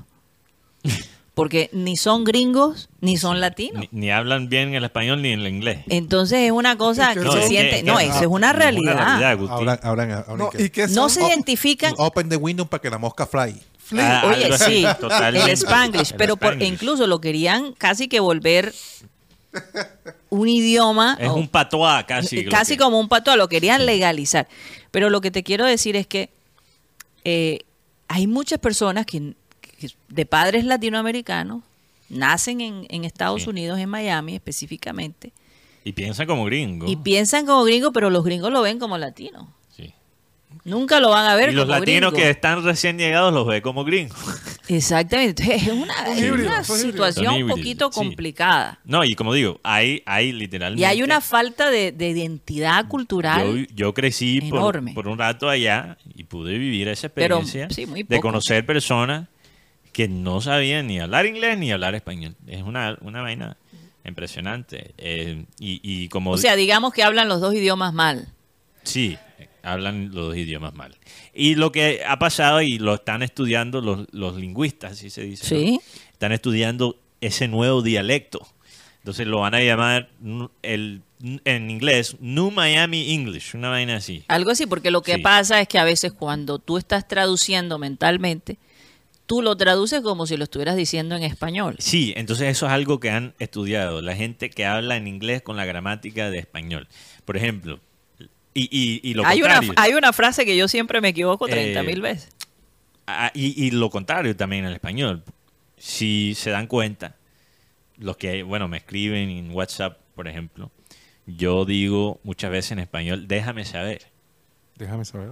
Déjame saber. déjame saber, que realmente en el español no está incorrecto, pero se dice normalmente avísame. Avísame. No, pero déjame Sí, saber también. Pero déjame pues. saber es algo muy de Miami, ¿sabes? Let Por- me know. porque es traducido del inglés al Let me español. know. Let Sí. me know. Déjame Let saber. know, sí. Yo pensé que estaban hablando de maná. Déjame entrar. Dios mío. No, pero hay otra palabra, es eh, ¿cómo te gusta a ti?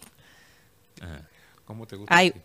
How do you like? hay- En vez de what do you bueno, exactamente. sí. Entonces la gente O la latina gente- dice how. O, o la ¿Cómo te- palabra salmón, por ejemplo, en, in- en inglés. La palabra salmón. Esa, esa eh, es difícil. En la L está escrita exactamente igual. Igual, pero en se inglés, pronuncia diferente. Pero no se pronuncia la L. Entonces en Salmón. inglés tú dices salmon. Salmon. No dices. Semen. No. No, no. Ay, Dios mío. Yo no. Escuché semen. Salmon. Salmon. Salmon. Salmon. Salmon. Salmon. Samen. No, no, Salmon. no. No, Salmon. es No, salmon. no, no lo repita. No lo digas más. No lo digas. Examen. Salmon. Examen. Sí, Pero, salmon. pero, Pero como entonces, ¿qué- latinos a uno se le sale Salmon. salmon. Salmon. Salmon. A mí se me sale a veces. Y, y entonces todos mis hijos me miran y mi esposo. Y, y la gente de Miami siempre dice Salmon. Salmon. Samen. Con el la L. Anaranjado. Sí. Sí. Entonces cosas así, cosas así. Bueno, eh, pero regresando a lo Una, de Messi. le- una lección de nuevo inglés de Miami. Bueno, nuevo inglés de Miami, sí, un, una pequeña, un pequeño curso aquí. Pero lo de Messi, en cuanto a lo que se ve en la cancha, yo veo a Messi muy contento. Sí, ese Eh, aspecto. lo sí. veo libre. sí, sí, sí. Eh, pasó algo curioso, Karina, con eh, una pizzería argentina en Miami. ¿Viste eso? Sí. Entonces Messi... Él estaba viendo el partido de Atlanta. No, fue Atlanta. antes. Atlanta. Antes. Fue, creo que, creo que fue la noche antes del partido de Atlanta unas horas antes del partido de Atlanta. Unas horas antes, sí, no Messi publicó una foto eh, comiendo una pizza que Hecha casa. especialmente Sí, para él. hecha especialmente para él. Qué rico. Eh, la gente, los catadores de pizza se burlaron un poquito de, de la pizza, porque es un- una pizza estilo argentina, no es una pizza realmente auténtica e italiana. Entonces, para muchos se veía un poco raro. Pero Messi publica esta foto básicamente confirmando que no iba a jugar contra Atlanta United. De tomate. Y después, sí, esa es. Sí, se ve. Tomato. eso no, Tomate. ni siquiera Es se ve como una ¿no? pizza. Que No, tomate. Tú no es que es tomate. Parece más bien como ¿qué van a una-? Es Tomeiros, Rocha. Tomeiro allá en, en- en Miami. Aquí ten- Una ya- focaccia con tomate. Sí, y- no se ve tanto como una pizza, pero el, el punto es que la fila que se armó en ese sitio solo por el hecho que Messi lo haya publicado en su historia en Instagram. No sé si producción puede encontrar la foto de todas las personas en esa pizzería pocos días después de la historia de, de Messi. Se volvieron O sea, locos. la gente, la gente en No Miami, donde esté Messi, la gente llega. Es como si, por ejemplo, Ahí está. Argentina. Y esa, esa Pizza pizzería argentina. es conocida, Mateo. es conocido, pero la fila... En, en esa foto que quedó un poquito recortada no se ve toda la gente que estaba esperando O afuera. sea, es como cuando. o sea, le- Tenemos que le ir, Mateo, tenemos que ir. Rocha, no, Rocha, no, no. No, no, no, me desespera, me Ah, desespera. Ahora hablando de, de Miami y de Spanglish y, la- y abran la ventana para que la mosca fly. Ajá. un día como hoy, hace ocho años, eh, fue el último capítulo de, de este programa que fue muy muy famoso de concurso. Ah, de, de concurso, concurso. que fue ¿Cuál? pionero aquí de muchas copias de los diferentes eh, programas en Colombia y en El- El Latinoamérica. precio es correcto. No, sábado, sábado gigante. Ah, sábado. Ah. Gigante. Sábados gigantes de, de Don, Francisco. sí. Él recibió tres, eh, tuvo reconocimiento de, del libro mundial de los récords Guinness. Sí. De los años de transmisión. Eh, su primer capítulo fue el 5 de agosto del 62 y un día como hoy, 19 de septiembre del 2015, fue su último capítulo. Wow. Sí, O sea, años. que hace ocho. Ocho años. Ocho años, ocho años. Pero, ¿sabes? Sí. Eh, don Francisco, además de tener Sábados Gigantes, tenía el mismo programa en Chile. ¿Tú sabías eso? No. no. Sí. Es que yo de Que vaina sabía hija- que él era chileno. Que su hija, Mateo, su hija lo reemplazó en Sí, Chile. Sí. Sí. Wow. Ustedes pueden averiguar. Yo estoy diciendo la verdad. No, No, yo te creo, yo te creo, Si acaso la duda. Digo, wow, no porque no es te que crea. Comienza primero Sábados Gigantes en Chile y después lo hacen en Miami. Entonces él se va y su hija, que trabajaba con él, queda a cargo de ese sábado gigante. No sé si todavía en Chile, y que me digan los chilenos que están acá, eh, todavía lo siguen transmitiendo, pero, pero es así. Es lo que leí hace ¿Y él, mucho tiempo. ¿Y él, se- él sigue allá en Estados Unidos? O? Él ahora mismo está trabajando para CNN. tiene un programa como de, de, de, de Reflexiones temas con Don de Francisco. reflexiones. sí. Con Don Francisco. Y, y él es muy bueno realmente en ese tipo de entrevistas porque sabe sacar el lado humano de, de las personas que entrevista. He entrevistado todo tipo de personas, políticos, actores, en fin. Un hombre que, ¿cuántos años puede tener don Francisco? Don Francisco debe tener más de 82, 80 años, 82. 82 años. Y- 82 y, y años. yo creo que él morirá haciendo, 81, a- trabajando en televisión. Del 2021 firmó con CNN, que está haciendo el Así programa. es, así es. Que me Eh, encanta porque él y- es ¿Cómo se muy refrescante. Se llama Reflexiones con Don Francisco. Horario para más o menos. No, Voy a eh, tener que verlo, voy a tener que Sí, verlo. sí, de verdad. Mateo. Pinta, pinta es bien.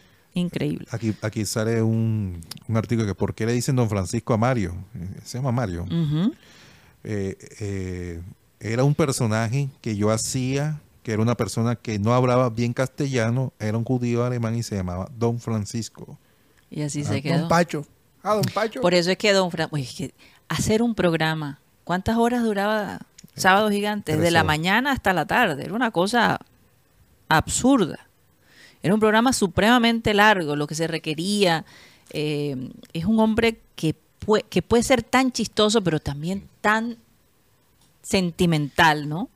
Yo creo que la gente Una cosa. subestima lo que puede eh, lo que puede ser producir dos horas de contenido de televisión o tres horas de, de contenido de televisión. Es una Ah, cosa bárbara. Mira que, que hay un programa aquí local.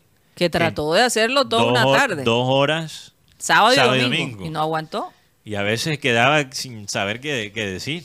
Eso es- Es que tú- eh, para, para apoyar un programa de contenido. sí para apoyar un formato de, de eso y llenarlo de, de contenido interesante dos tres cuatro horas necesitas tremendo equipo de escritores detrás de ti eso no es solo carisma no solo es eh, improvisar No, y Mateo, se necesita tener la madurez, la experiencia para Sí, pero manejar necesita ese los tipo- escritores. Sí, total, Por eso, pero para por- por manejar ejemplo, ese tipo de cosas. Yo no sé si la gente entiende que tantos escritores tienen, por ejemplo, en los Estados Unidos, estos programas como, eh, como Jimmy Fallon, como, eh, bueno, Conan O'Brien ya no está, pero, pero ese, ese estilo de, de la televisión por la noche, por una razón esos programas no están continuando si- ahora en, eh, en el paro que hay con los escritores. Porque detrás de cada de estos presentadores hay yo tengo que especular por lo menos 10, 15 escritores, Karina. Porque Así eso, es. esos manes no, no, no escriben su monólogo solo. No escriben todos los chistes, todos los, todas las entrevistas solo. No, No. hay, hay un trabajo y, y esto- y eso es todas las noches. No, y además los panelistas, por lo menos la 4, que no, ni no recuerda a la, a la 4, al Chacal. Al chacal, eso de que, Ah, eh. De eh, que cantaban y, y sacaba la trompeta. Oye, no, ¿Cómo no, no eso era espectacular. Espectacular, Ey, definitivamente. Entonces, si, si se quiere montar, por ejemplo, un programa semejante aquí en Barranquilla o aquí para la costa, hay que saber eso, que detrás de esos personajes hay un tremendo equipo. Y tienes que trabajar en conjunto con escritores, con guionistas, con productores para que el producto salga bien. Claro. Sí. Entonces, En todo, en todo caso, eh, qué lindo, pues, que una hija de él continuó con el legado de su papá. Y lo hace muy bien. La verdad que ella es un personaje Sí. en Chile. Karina, un tema que quería tocar, yo sé que la gente está viendo los partidos de Champions League. 3 a 0 gana Siempre nos Barcelona. dejan medio abandonados por estas épocas. Sí. Tenemos que competir con los, parti- Uy, no. con los partidos de Champions League. Champions League. El rating baja un poquito. Esa es la realidad. Somos conscientes de eso. Pero yo quería hablar de un tema que, que ha estado bastante candente, no, no solo en estos días, por años, pero particularmente desde ayer, porque por el programa de ESPN, creo que F90, eh, este periodista Julián Capera compartió una información muy interesante sobre el formato de liga que se podría usar para el año siguiente aquí en la Liga Colombiana. Lo que está armando, la propuesta que está armando el actual presidente de la DIMAYOR, Fernando Jaramillo, es un formato para el 2024 eh, que básicamente es de calendario largo, Como se jugaba antes. pero como se jugaba antes, pero con una especie de, de cuadrangulares o partidos mate-mate al final del año para definir el campeón.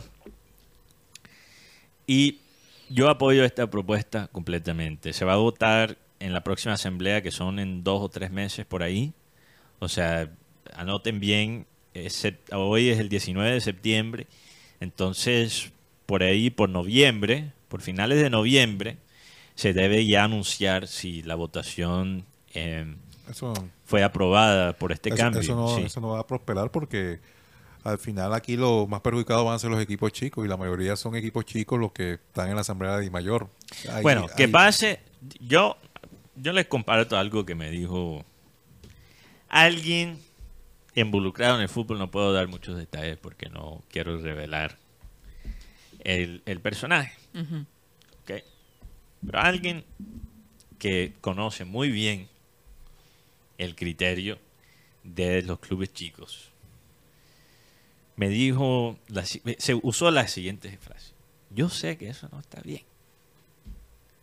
Lo del torneo corto, de- lo de poder ganar un título aquí en Colombia de, de chiripazo, que es la palabra que yo siempre uso, porque es, es verdad, uno puede ganar una liga aquí en Colombia De chiripazo. de chiripazo. Esa es la realidad del producto que tenemos de entretenimiento.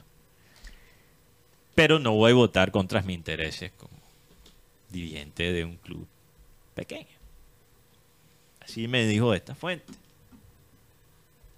Entonces, cuando estamos hablando de, sí, como dice Rocha, es posible que esta propuesta no prospere. Eh, yo creo que donde pueden ganarle siempre el voto a, a los equipos chicos Rocha son derechos de televisión. Ah, total. Entonces, hay maneras de ganar esos votos. Hay maneras de ganar esos Yo creo que la Dimayor ahora va a estar más preocupado con el tema de la, de la Corfúpro, porque hoy, no sé si fue hoy, el ministerio, acá la presidencia, no recuerdo el ministerio, aceptó a Corfupro como un sindicato. Al aceptar a- a- al, al Corfupro como sindicato, es decir, que la federación y la DIMAYOR tienen que aceptar las peticiones que requieren, eso está establecido por ley.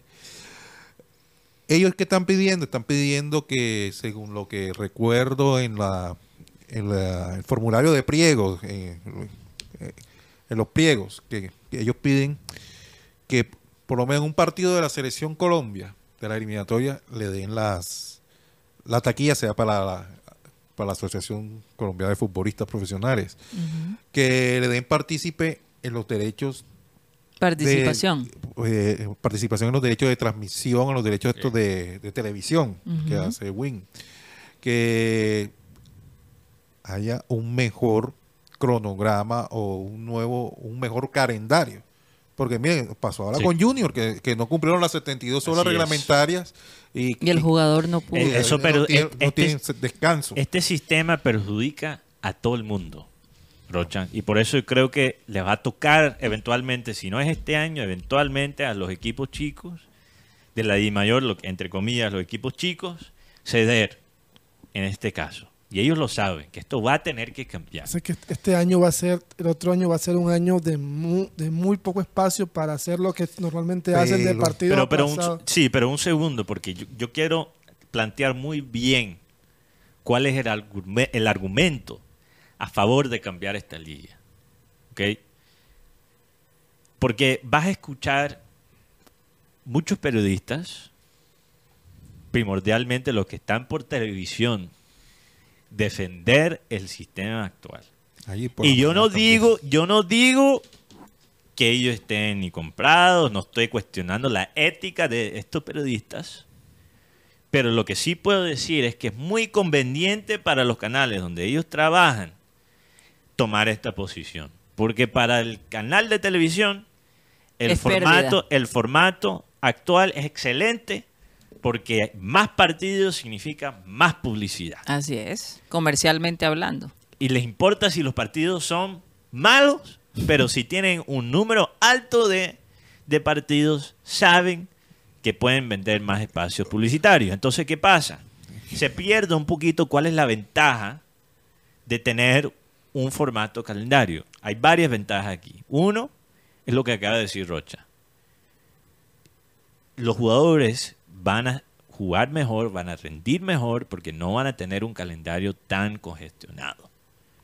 Y esa es la realidad. Cuando nos quejamos del fútbol moderno, no solo en Colombia, pero en términos general, ¿por qué no es tan bello estéticamente como antes? Antes se jugaban menos partidos. Y Colombia es una de las ligas donde más se juega partidos en todo el mundo. Así es. Entonces, cuando tú tienes un producto, Inglaterra es otro.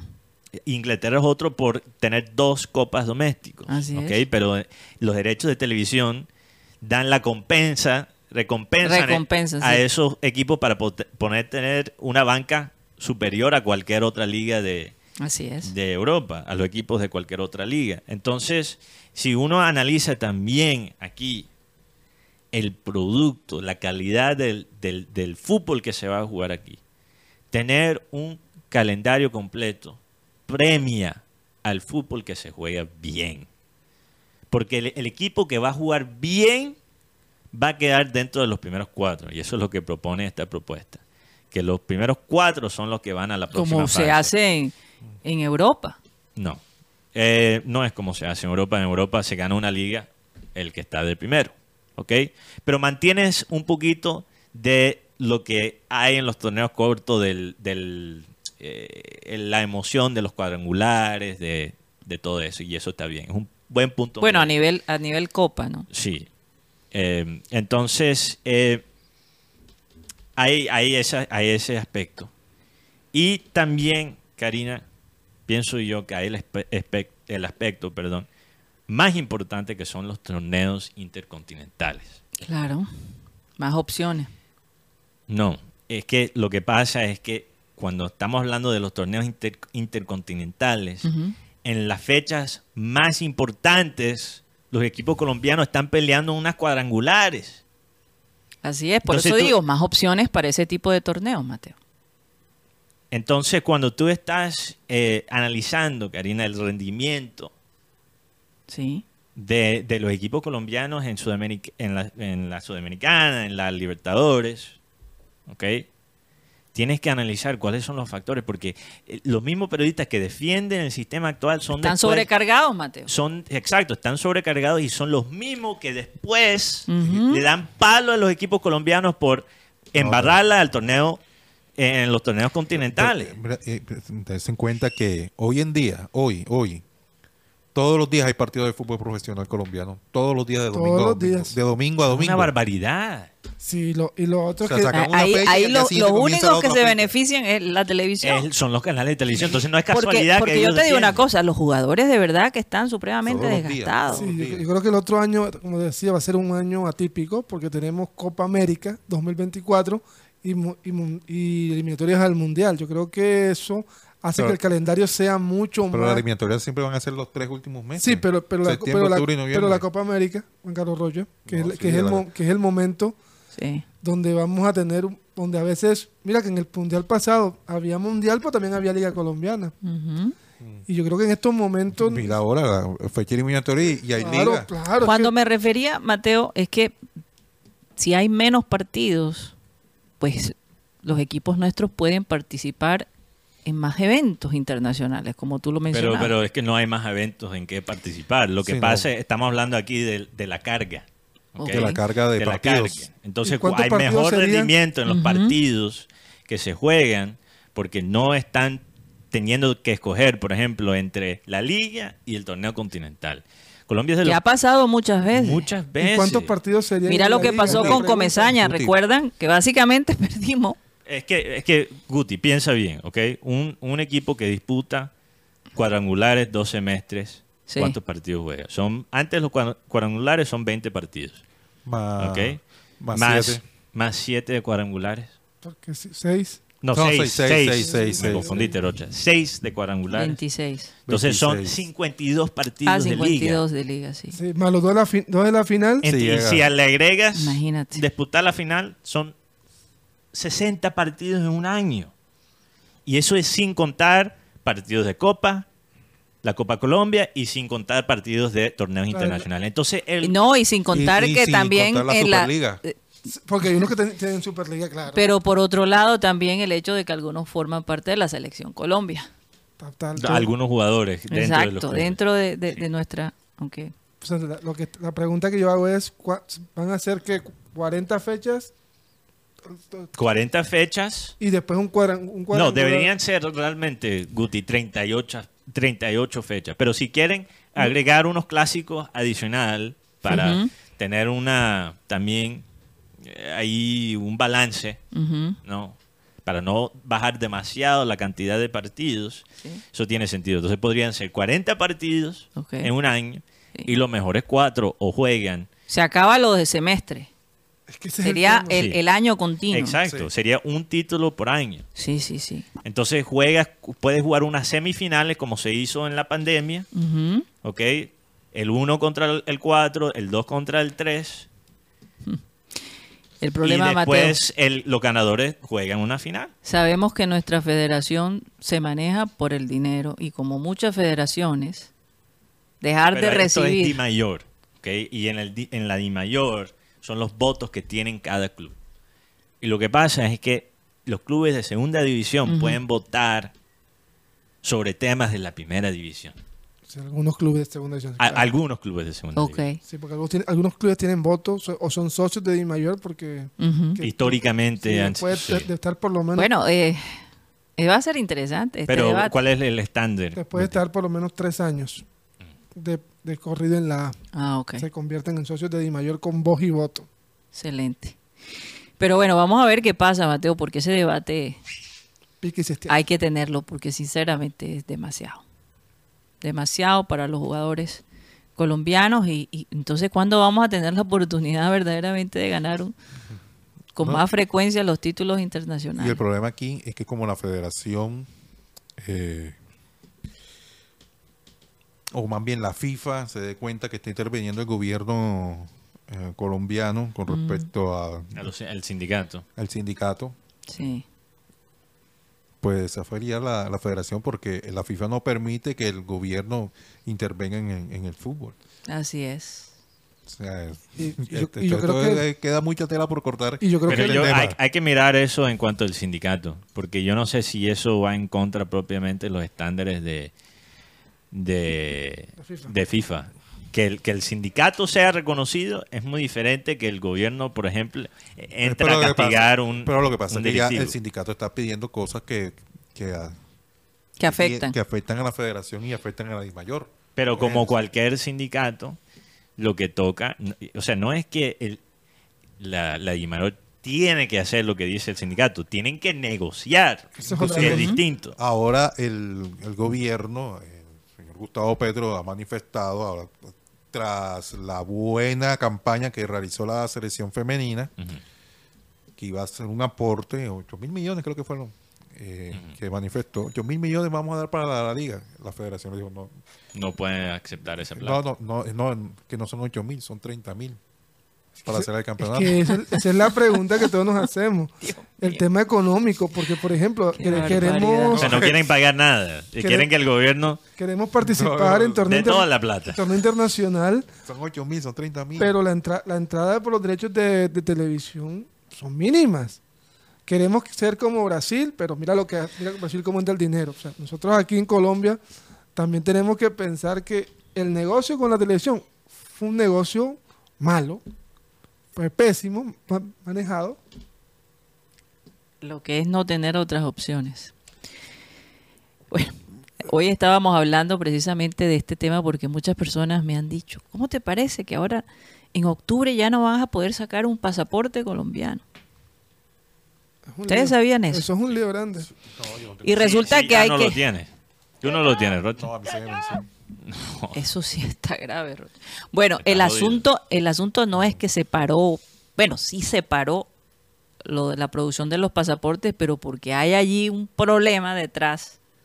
Eh, están cuestionando la empresa que hace los pasaportes. Se adjudicaron el Eh, contrato. y básicamente diciendo, porque esta empresa lleva 17 años haciendo los pasaportes y porque cada vez que se licita Siempre gana. no le siempre Son ganan. el único proponente, que fue una promesa que hizo Petro en su campaña, que no iban a aceptar licitaciones de un solo proponente. Así es. Ahora, eso no significa que ellos están manejando la cosa de la mejor manera, porque el otro lado dice que, por ejemplo, yo leí una columna de una eh, ex eh, conciller- conciller- canciller. cancillera, Canciller. del 2010 al 2018, ahora se me olvida su nombre, pero ella dijo que la razón por la cual esta empresa británica, eh, creo que es Thomas and Greg, eh, siempre queda como el único proponente es porque son realmente las únicas empresas que manejan la tecnología necesaria para cumplir con los estándares altos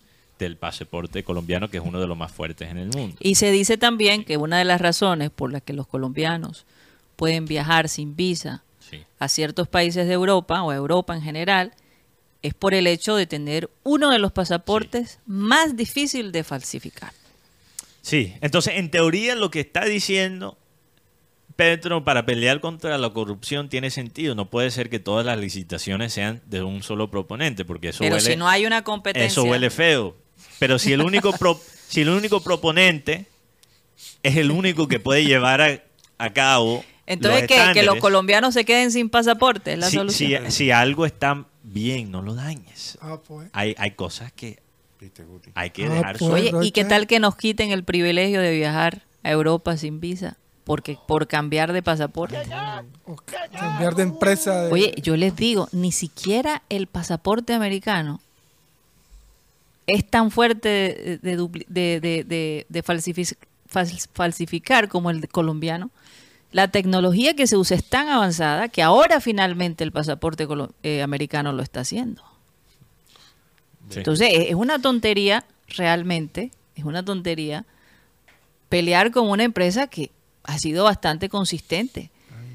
Entonces, bueno, e- ese, ese es uno de los problemitas. Y el otro, esto del Darién, que supuestamente Estados Unidos le, le pidió a Petro que construyera una pared, fue por supuesto desmentido por Biden. ¿En qué momento le hemos pedido? Habló la, la- la representante del gobierno de Biden. Nosotros jamás le hemos pedido al señor. Suena creíble, ¿eh? porque a los americanos le encantan las la las paredes. Trump ganó la presidencia a punta de una pared que a mí, nunca lo se que, a mí lo que me preocupa es que como a veces Petro dice barbaridades en Twitter Sí. Ay, quítenle el y celular. malinterpreta las cosas y la embarra, entonces yo digo, bueno, pero ¿qué será lo que él entendió? ¿Será que el traductor no se lo, Quítenle se lo dijo bien? El, X. El X. Oye, eso es un arma de doble filo, ese Twitter. Es que o X. A mí me da risa porque. Hay gente que de verdad no debería usar el Twitter. O por lo menos que. mo- No le hace moderado, bien, no le hace bien. O que no lo maneje él, que lo maneje su publicista, por Dios. Quedamos en el ridículo frente al mundo. En fin, esa es un poquito la aclaración de lo que se hace. Eh, Tuve que investigarlo porque había escuchado algo semejante junto con Mateo, pero es que ya mucha gente me está diciendo, nos vamos a quedar sin pasaporte, nos quieren encerrar en nuestro país. Y la historia es más compleja que esa. Así que bueno, espero que haya a alguien le Va- haya servido esta información para esclarecer. Va a ser interesante cuál eh, empresa escoge Álvaro Leiva, quien es el canciller actual. Va a ser muy interesante cuál empresa. Ojo con eso. Bueno, Sí. Ojalá que puedan cumplir con los estándares que ya han estado manejando con la otra empresa británica. Lloverá y veremos. Sí. Se nos acabó el tiempo, así es la frase. No, Amanecerá y, veremos. Ah, bueno, lloverá también, porque No, no, por y- estos últimos días está lloviendo. Carolina, Yo siempre y- mezclo dos refranes Y a, vale lo- la a los pena, chapulín. a los chapulín. vale la pena vale la pena aclarar que hay gente que hasta apoya a Petro y critica esto porque esto realmente Total. nos pone No, es que Nos no- pone mal. es que- O sea, todos vamos a salir afectados. Es que el tema con- Absolutamente El todos. tema cuando el presidente coge el Twitter es, un, de- es, un desa- es un desorden total. Primero dice que Cuba se pelea con Duque. No, qué lío tan, tan grande es. quítanle el Twitter. Quiten el Twitter o por lo menos que escriba otro, porque hasta le Y, y- y todos los días cinco o seis, republicando cinco o seis eh, dibujos de él hechos con la inteligencia artificial por cuentas que lo apoyan. Es como un poquito vergonzoso, la verdad. Él necesita un mejor asesor de imagen, creo yo. Definitivamente. Se nos ha- bueno, pero no hay mejora. eh, digo, hay cosas que se pueden hacer, pero hay cosas que no se pueden hacer, aunque tengas el mejor publicista del mundo. Hay cosas que no puedes tapar. En todo caso, se nos acabó el tiempo. Muchas gracias por haber estado con nosotros. Espero que mañana nos acompañen en el Remember Time, como siempre, de una a 3 de la tarde. Muchísimas gracias. Dice el versículo bíblico de hoy, oído, como tú no sabes cuál es el camino del viento o cómo crecen los huesos en el vientre de la mujer, cómo crecen los huesos en el vientre de la mujer encinta, así ignoras la obra de Dios, el cual hace todas estas cosas.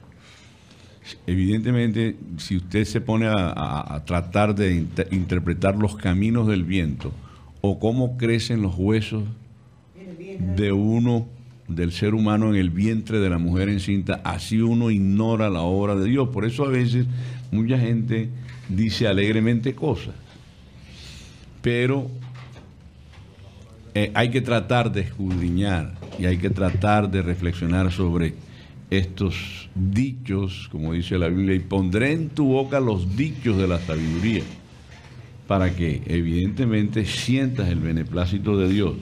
Voy a leerlo nuevamente. Como tú no sabes cuál es el camino del viento o cómo crecen los huesos en el vientre de la mujer encinta, así ignoras la obra de Dios, el cual hace todas estas cosas. Bueno, señoras y señores, se nos acabó el time.